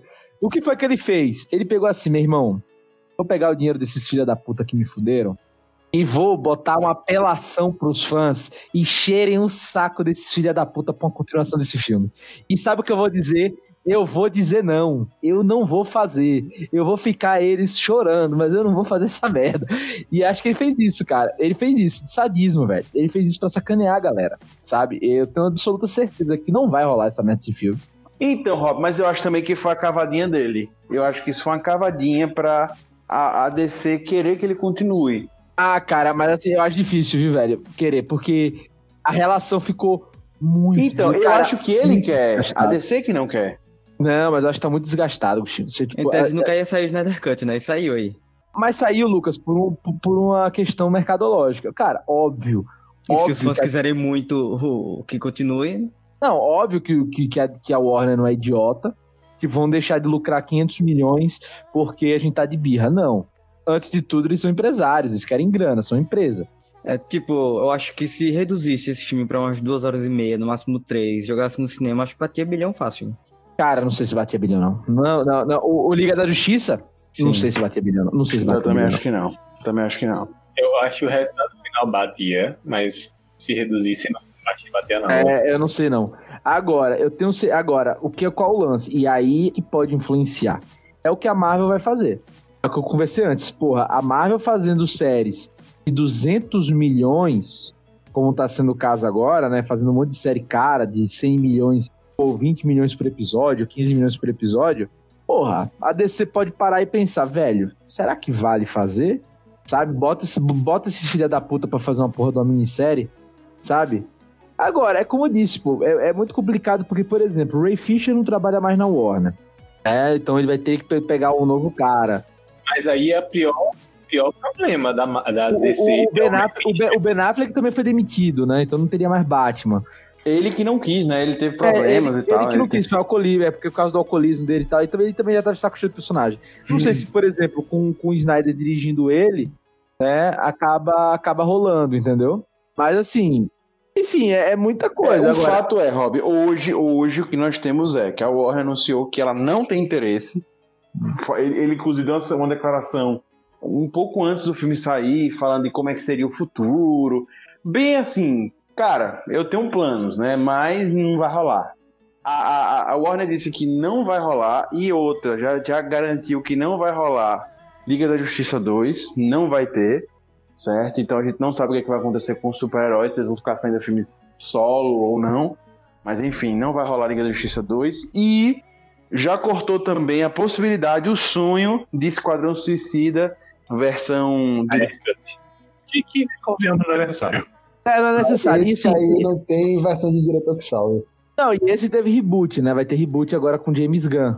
Né? Vai, vale lembrar que vai ser, vai ser lançado esse ano.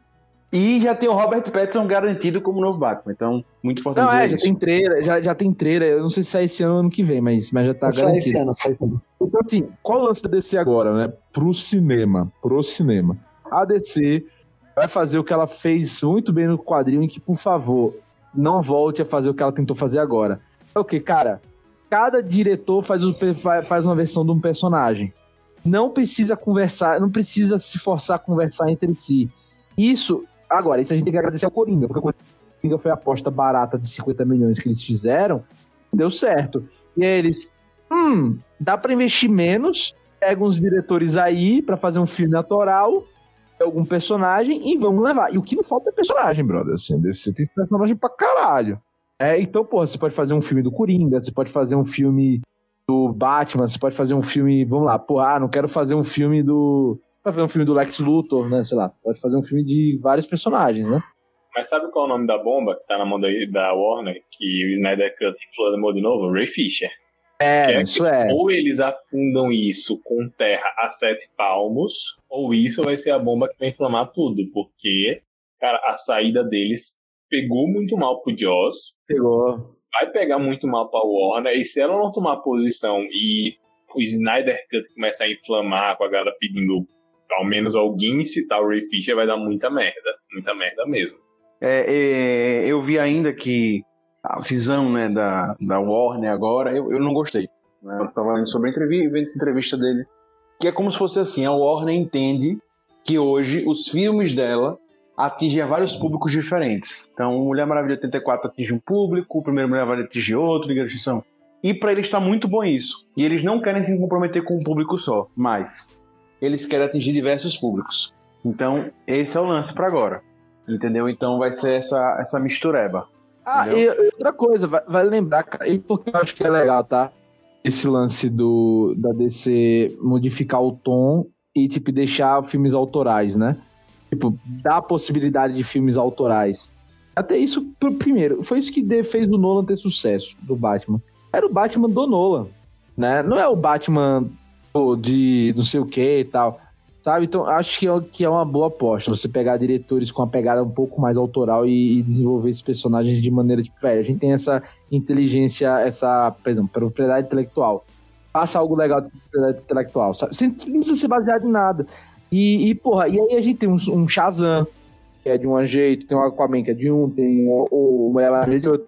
Você pode pegar o universo do Batman e de outros personagens mais pesados, né? Enfim, muita possibilidade. Então, eu acho isso muito legal. Eu acho isso muito legal. Mas eu acho que com HBO Max e cinema agora, eu acho que teria a possibilidade tranquila do, do Snyder continuar a sua linha e tá saindo os filmes solos.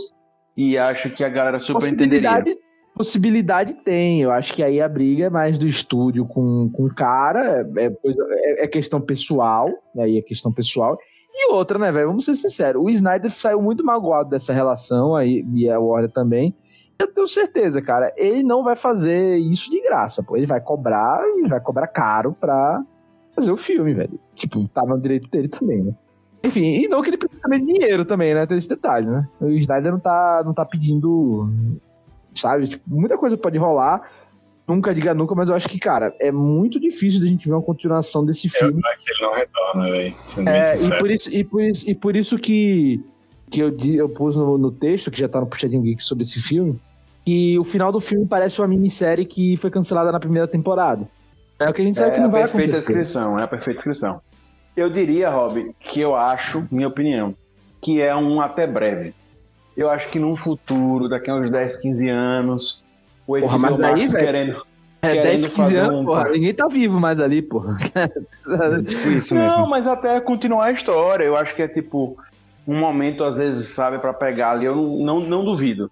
E outra, você pode gostar ou não, mas esses filmes têm a cara do Snyder. É muito autoral. Você pode gostar ou não da obra, óbvio. Mas é muito a cara dele. Então, tipo assim, não dá pra você pegar o diretor e ah, faz aí. Sabe? É, é muito difícil. Não, mas eu penso com o Snyder mesmo. Eu penso com o Snyder Não, mesmo. Eu sei, eu sei, mas eu tô dizendo que tipo, poderia ser uma solução, né? Ah, pega os atores e bota outro cara aí, né? Mas, pô, é difícil, né? É difícil. É, eu não acho. Por outro lado, o roteiro tem. Roteiro Então, tem. pega. Eu acho que não rola, porque, pra mim, eles quiseram fazer isso com o Idon e não rolou. Então, eles não vão tentar novo. Eu acho que o problema aconteceria o mesmo que aconteceu com a última trilogia de Star Wars. Cada filme com um diretor diferente, aí pega uma coisa completamente diferente e acaba terminando de um jeito sem peça nem cabeça. Então, Exato. que seria um tiro Exato. no pé. É, porque vai lembrar um detalhe, né? Zack Snyder, ele não fez o roteiro do filme. Mas a história é dele com o roteirista. A história. Né? Então, tipo, o, o, o, o macro, macro, né? Então, e tá lá escrito, né? Então, cara, pô, se o cara fez a história e tal, é foda. Só pra falar de futuro, gente, pra ver o que tá falado mesmo, confirmado, sair do achismo, é que a gente tem pra agora o próximo filme do, do- da Liga da Justiça do Snyder em preto e branco, que é esse mesmo filme que a gente viu, só que em preto e branco. Então, pra Giga que achou escuro, pode ficar tranquilo, Giga que vai, vai ter mais pra você aí. Rapaz, eu vou ver esse negócio não. Liga da Justiça no ar. saiu preto e branco de Mad Max, Estrada da Fúria. Eu fui tentar assistir, deu 10 minutos, eu, eu, eu desisti. É, a gente vai ter aí o Batman do, com Robert Pattinson, novo. A gente vai ter também o Esquadrão Suicida Reboot, que ia ser o 2, mas não vai ser o 2, vai ser o Reboot, né? Tem Adão Negro, que tá pra vir. Shazam 2, tá pra vir. Flash. Aí fica aí umas incógnitas, mas meu certeza, mais Mulher Maravilha e Aquaman. Então vamos esperar mais pra ver e, e ver por aí. Gente, é isso que a gente tem do panorama agora. A gente vai agora para as notas, mas assista o filme. Sim, é uma é um- uma obra diferente, né? Uma coisa diferente. A gente sempre recomenda vá ver. Não é um filme que você vai estar perdendo tempo, independente das notas que a gente vai dar aqui agora. Beleza? Queria começar com o nosso querido Rob Palestrinha. Qual foi a sua nota de hoje? Oi, então. momento é, print, momento print. Pode printar. É, a nota vai ser a mesma que eu pus no texto, fica o spoiler, mas lê um texto também, agradeço, lá no portal Puxadinho Geek. É, cara, vai ser 3,5 de 5, 3.5. Eu acho, achei um bom filme de herói. Tem os seus defeitos, mas acho que e tem seu roteirozinho de herói ali legalzinho, se historinha simples, né? Tem que são um monte de gente poderosa tentando lutar contra uma ameaça que vai destruir a Terra, né? Então, OK, beleza. Não é nada demais, tem os seus momentos de brilho, mas eu dou essa nota 3.5 de 5. Tá bom, tá melhor que a 2 que eu tinha dado pro do Edel. Muito bom. Kid Reiter, qual a sua nota aí, Lucas Reiter? É, tirando um monte de barriga que teve, ah, o exagero de slow motion e outros furos que já citaram aqui, eu vou dar 4. Vou sair feliz, gostei muito. Muito bom. Um ponto pra cada hora. É, PH Santos, qual é a sua nota, PH Santos? Então, eu vou dar 4,5 de nota. Lembrando que eu assumo que esses Arrasou. meio ponto a mais que eu dou é sim pela paixão que eu tenho pela DC e, consequentemente, que eu tive pelo filme, pela recuperação que teve com o Joss Whedon, mas eu acho que os quatro, assim como o Lucas, é merecido pelo próprio mérito do filme também. Muito bom. Querido Gigovski, qual é a sua nota? É, eu achei um filme melhor do que o anterior, principalmente por ter tirado o protagonismo de- exacerbado do super-homem do primeiro filme. Então deu uma noção, deu um sentido de equipe de herói, não um monte de galera ajudando o super-homem. Então achei isso legal. Mas por outro lado, muitos outros problemas eu acabei vendo. Eu vi, achei o tamanho desnecessário, teve exagero de slow motion e é, os problemas de CG que a gente acabou não comentando, mas teve muito problema de CG. O, o, o, o Cyborg que o diga, né? Pô, pô, naquela, na batalha lá das Amazonas, teve momentos em que a colagem delas no CG tava muito estranho. Parecia que eu tava vendo o Senhor dos Anéis. Sendo que Sim, o Senhor é. dos Anéis é um CG de 2001. Tinha uns momentos ruins mesmo. E o Flash também. Pô, teve um momento que o Flash usou o poder, a Mulher Ma- Maravilha tava em cima, a Gal Gadot virou um boneco. Sim, É. E depois volta, sabe? É, é, é muito irregular o CG, né? é. Então, eu acho que melhorou algumas coisas, piorou outras. E acho que a grande coisa que esse filme serviu pra mim foi pra eu chegar a uma conclusão, um veredito de que eu não curto as obras do Zack Snyder. Eu não curti 300. Eu curti o Sucker Punch. Mas eu, eu vi quando era adolescente, então não sei. Eu gostei muito quando era adolescente, então não sei dizer hoje. Mas eu não gosto de 300, eu não curto muito aquele filme do Watchmen. Eu não curto os outros filmes que ele fez da DC. Então, foi muito bom para perceber de que ele é um diretor em que eu não tenho muito apreço. Não acho que ele é um. Não vou falar que ele é um diretor ruim, mas eu acho que o material que ele produz não me agrada. É tipo eu com Tarantino. Isso. Putz, mas aí você tava enterrado, Lucas. Aí eu. Então, chegando no veredito, eu dou nota 3 de 5. Porque o filme anterior eu dava nota 2, mas eu acho que deu uma melhorada só pelo simples fato de não ter mais o protagonismo excessivo no Super-Homem, não ter esse Batman OP que o fandom acaba criando. Não, não, porra. Batman tem preparo. ah, essa desculpa do Batman ter preparo é um. Ai, é um Deus Ex Machina retado. É, então, eu gostei muito do filme. Eu queria só citar algumas coisas que eu achei assim, meio absurdas. Por exemplo, vocês se lembram, logo no início do filme, na, na guerra lá das Amazonas contra o, o cara lá da. O, Lobo da Steppe. ah, o lobo da Steppe, da Steppe enfrentando elas. As Amazonas levantam pedras, as Amazonas faz a peste, meu irmão. Mas uma, a- uma morre com um cavalo em cima dela. Véi, a gente não comentou os detalhes dessa cena, mas eu tive muita angústia nessa cena. Porque como é que o sistema de segurança das Amazonas consiste em sacrificar 20 delas de uma forma brutal, que é sendo esmagada, e ainda colapsam um cofre que teoricamente ia segurar todos os inimigos, aí colapsa a estrutura, tudo se quebra e a galera tudo sai. E aí tem um problema ainda que chega, a rainha pega a caixa e fala: corre! Ao invés de ela correr, o que ela faz, ela sai correndo, dá um mortal na parede, fala com outra Amazona que tava machucada no chão, fica lá um tempão falando com ela. Aí caminha um pouco, fala com outra Amazona que tá ca- machucada no chão. Aí caminha um pouco, o prédio desaba, ela fica lá um tempão parada. Aí quando a galera, os inimigos voltam a aparecer, aí que ela corre de novo. Você fala isso, mas, velho, isso. Só, só, só essa sua fala, Giga, rendeu uns 30 quadros bonitos em slow motion. Capocado olhar triste ali com a pessoa sangrando e gritando de desespero e as minas. Pô, meu irmão, a rainha tá passando, ela vai conseguir, porra. Vamos segurar aqui a pedra, pá, e a rainha passando embaixo em slow motion, pô. Isso aí, pô. Ah, velho, mas nada supera a Amazona morrendo, nada supera a Amazona morrendo pra um cavalo, pô. Você perdeu seus estéticos. Você perdeu seus estéticos. Eu só queria falar também que toda cena que o Aquaman aparece no início, toda vez que ele aparece no início, ele mergulha sem camisa e volta misteriosamente com a camisa que ele tem que jogar fora. É Isso, isso velho. mesmo. Mano, para de poluir os mares e jogar a camisa fora de alguma garrafa no mar. Exato, velho. uma garrafa no mar. Eu achei um absurdo isso. É o Aquaman jogar o lixo no mar foi. foi... É, é que, na verdade, ele tá puto com os Atlantes, gente. Vocês não estão entendendo. Eu vou usar, vou usar a desculpa de PH. Vocês não estão entendendo. Ele tá revolta, ele tá revolta com os Atlantes. Tem que poluir aquela porra e Agora, falando em Atlantis, vamos comentar o quão estranho é o fato de ter uma civilização que mora no fundo do mar que criam bolhas pra conversar. Eu também achei esquisito isso aí. Ei, mas no filme, mas no filme do, do Aquaman isso foi corrigido, tá? Depois, eles não precisam mais disso. Beleza, beleza. Mas na versão do Snyder eles continuam. Eu acho que ele- que ele queria que fosse assim. Sabe qual foi o pior pra mim nesse sentido? É quando tá tendo a invasão de Atlântida, quando tá a Mera lutando contra o lobo da Steppe, ela abre uma bolha pro lobo da Steppe fazer o seu discurso do vilão. Não, Giga, ali, ali eu vou defender. Ali, na verdade, foi pra mudar o, a, a força gravitacional, né? Que as coisas caem quando ela faz a bolha. Exato. Eu achei, eu achei sacada massa, que é, é pra falar, mas ela usou pra cair as coisas. O que eu achei meio bizarro é que tem uma fala lá que ele vai dizer bem assim: ah, porque o Aquaman consegue ficar lá em cima? Ah, porque ele consegue respirar lá em cima? Porque ele é meio. Só que lá embaixo a galera sobe o tempo todo, todo mundo continua respirando, pô.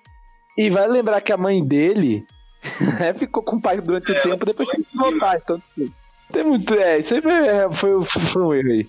É aquilo, tipo, pensa assim, todo mundo que sabia que dava pra respirar, que foi daquela grande guerra contra o Darkseid, morreu. E eles esqueceram de contar que dava pra todo mundo respirar. Não é só o Aquaman que entra no meio. E é aquilo, a curiosidade mata o gato. Zack Snyder tem que chamar PH pra corrigir os furos dele, dar justificativa pros furos. Liga da Justiça PH Cut. É, a cut, é. Não, e, outra coisa que eu também não entendi foi o tênis do Flash. Deu uma hora que ele vai começar a correr lá no logo no início, o tênis dele se desintegra, mas a roupa com a roupa normal fica lá, pô. Só o tênis que não resiste à velocidade da luz, mas o resto tá de boa, pô. Eu até quis, eu até quis ver a marca ali, porque eu pensei, não, vai ser uma propaganda, né? O tênis tá em atrito com, com o chão, Gushin. É isso. Eu pensei nisso, não. Mas Rapaz, eu acho que naquela velocidade toda a roupa ficaria pra trás. Se ele quis enfatizar aquela cena, tudo tem que ficar pra trás, pô. Agostinho, não, não. Aí, velho, você quer, você quer muita verossimilhança no filme de super-herói. Aí já é demais. Não, eu tô só, tô só aqui, tô só tirando. Agora, agora eu vou só pra a cena ápice, viu? Só a cena ápice. Que naquela batalha do Darkseid e tal, que tem as Amazonas, Brebará, quem, quem realmente é o, é o fodão é o Zeus, né? Zeus é o fodão ali. O resto, o resto Zeus é só e- figurante. Zeus e Ares. Exato. Mas eu queria fazer uma ênfase muito boa. Que tá tendo a, a parada toda, a guerra toda, mas a nave do Darkseid cai e é destruída.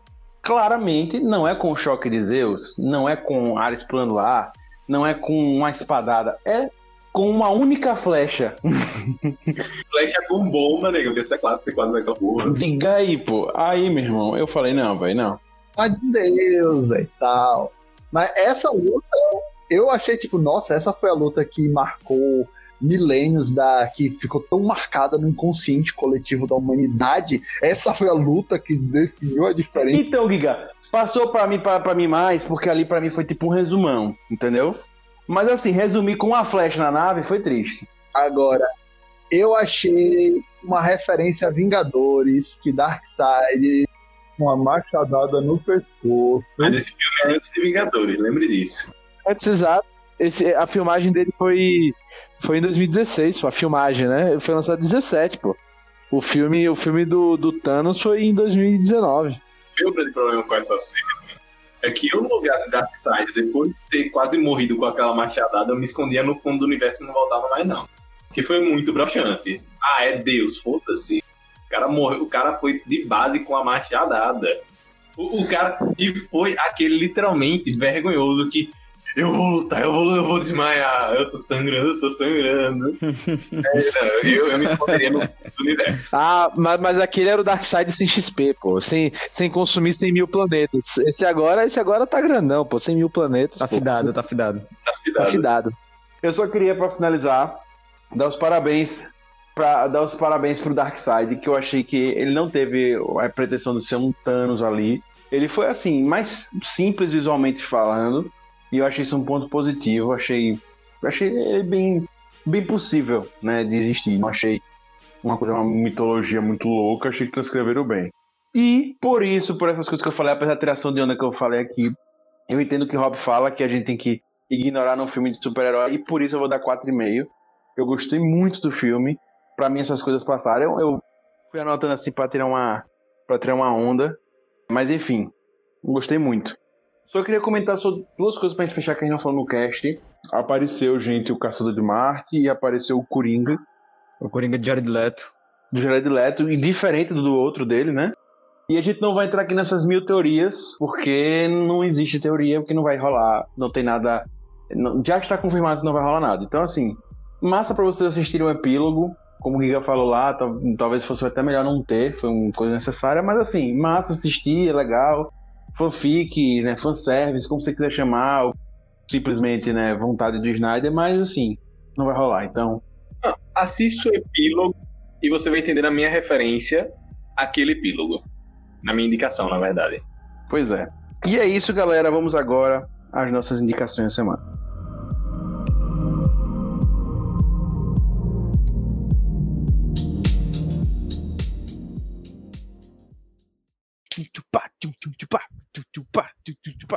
Recomendações.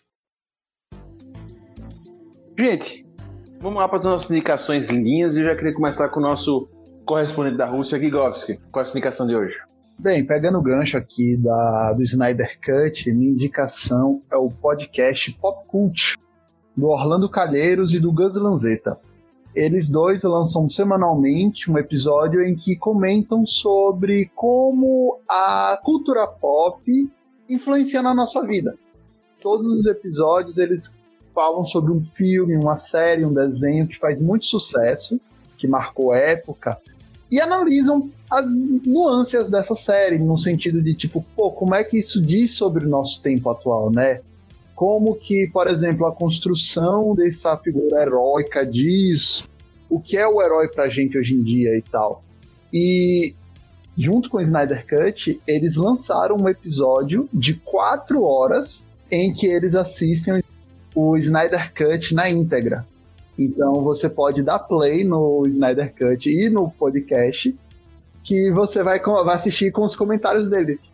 E fica muito bacana, porque eles fazem algumas reflexões sobre essas questões no filme, é, questões mais políticas, mais sociais, mas também eles fazem, ficam resenhando o filme inteiro, então eu chorei de rir assistindo, por causa das piadas que eles iam fazendo ao longo do filme. Muito bom, muito bom. Querido PH Santos, qual é a sua indicação de hoje? Como eu disse, assiste o epílogo pra se complementar ainda mais com a minha indicação, porque minha indicação de hoje vai ser uma saga que vai contemplar dois públicos, tanto o público que gosta de games, como eu sempre faço, quanto o público que gosta de HQs. E a saga que eu vim indicar aqui é Injustice God Among Us, que como a gente disse, tem tudo a ver com, a, com o epílogo da DC. E que é dividida em dois jogos, Injustice 1, que você encontra em promoção em praticamente todas as plataformas, Injustice 2, que está inclusive no Xbox Game Pass, então você encontra no, no computador, e são dois jogos incríveis de luta, inclusive para os fãs de Mortal Kombat, e o jogo não deixa em nada a desejar, muito pelo contrário. Ele traz muitas novidades que mais para frente são englobadas também nos jogos de Mortal Kombat. E também as HQs Injustice, que você encontra na internet vendendo como você também encontra na internet alguns sites por aí de forma gratuita. Só que a gente não vem aqui recomendar esses meios, mas caso você consiga os jogos e não consiga as HQs, sempre tem essa possibilidade, né? Mas saga incrível, incrível, incrível que conta a história que a gente vê nas na, um pouco no epílogo e também nesse filme, que é a visão dos heróis como deuses e como nem sempre isso pode resultar em coisas boas. A partir do momento que um deles vem a se descontrolar ou questionar a nossa própria sociedade. Muito bom. Querido Rob Teles, com a indicação de hoje? Minha indicação é um filme que está concorrendo ao Oscar e que é minha aposta agora para edição de som, que é O Som do Silêncio. Sound of Metal, que tá na Amazon, que é na Amazon Prime Video, que você consegue acessar. Esse final de semana, cara, excelente. É um filme sobre um baterista de uma banda de rock que começa a ficar surdo. Né, e como ele tem que aprender a lidar com esse problema e, um, e é um, uma boa história de, ace, de aceitação de você e seus limites, né? É foda. O filme é muito bom e como eu falo edição de som, gente, sem sacanagem assistam com fone de ouvido. Ah, Roberto, como é que eu vou assistir? Cara, se tem um PlayStation, você bota na Amazon Prime no seu PlayStation e bota no, no controle, não fone. Ou se você for assistir no tablet ou no celular, põe o fone e, e, e, e ouça com fone, porque os detalhes ele vai mudando, né? Da percepção da perda auditiva do cara. Então você começa a ouvir como cara e você começa a ouvir como uma pessoa sem, sem a deficiência, né? E, cara, e também, pô, tem uma parte que ele bota um aparelho auditivo que, cara, é loucura. Como o cara enxerga, ouve, né? Começa a ouvir, entendeu? Como tudo isso. E, assim, é sensacional. É simplesmente muito bom. Riz Ahmed, que tá concorrendo também a melhor ator, está sensacional na atuação. Tá muito bem. Então, assim, recomendo, recomendadaço esse filme. Outra palestrinha do Rob Teles nas indicações. Querido Lucas Reiter, qual é a indicação? Minha indicação dessa semana vai pra série que chegou no Disney Plus, que é Falcão e Soldado Invernal, que vai aprofundar mais. Fala de Marvel aqui não, fala outra. que é, né? Vai aprofundar a vida pessoal e os traumas de, do Sam Wilson e do Buck Barnes, depois do, dos eventos de Ultimato. Uh, diferente de WandaVision, tem muita ação, então para quem não se adaptou ao estilo de WandaVision, vai gostar mais dessa série, eu acredito. E se você está ouvindo agora, no dia que está saindo esse podcast, ou no futuro, fique ligado no Instagram do Puxadinho Geek, que assim que sair o episódio, no dia seguinte está tendo lives que ficam gravadas de GTV da gente. E você pode assistir o episódio e ver lá o que a gente achou. E é isso aí. É, eu gostei que é ou ouvindo agora ou no futuro. Graças a Deus, você que está ouvindo no passado, você não tem direito a ouvir, né? Por favor, não, muito obrigado. E fora, o Inception tem nisso. Você que está ouvindo agora ou no futuro. Quem estiver ouvindo agora, está ouvindo no futuro. Exato. Vocês, vocês entenderam, no dia, que, no dia que saiu o podcast. É o Lucas S, é o Lucas S. Gente, minha indicação é tripla, mas é rápida. A indicação tripla, essa que Hater fez, reitero, live com os meninos, tá bombando, só ver lá as lives. Se você realmente estiver no futuro, a live tá gravada. Se você tá vendo a série agora, só você ir lá acessar a live no Instagram Puxadinho.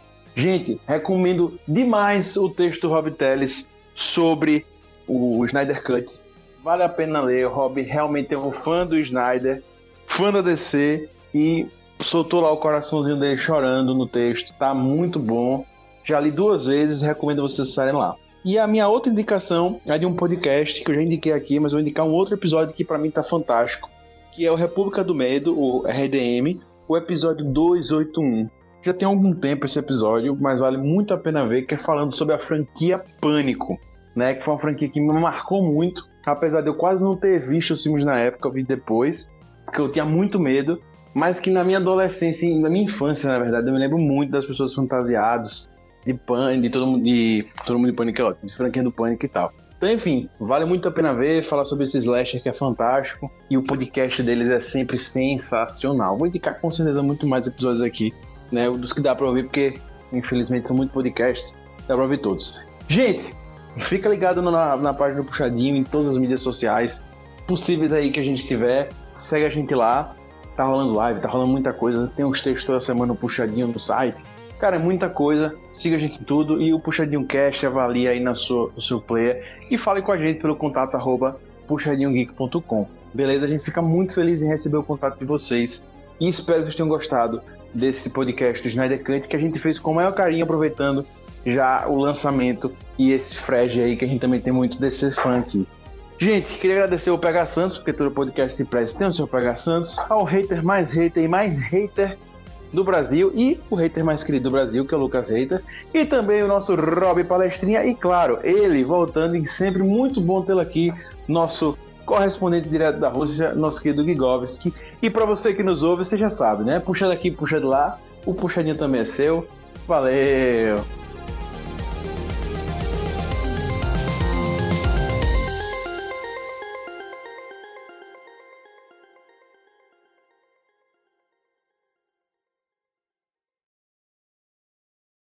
E agora a gente pode falar de spoilers, né? E, e- Começou? Começou o spoiler? começou. Então eu vou cantar a música da Mulher Maravilha pra... porque essa vai parte vai ser tensa. Então vou lá.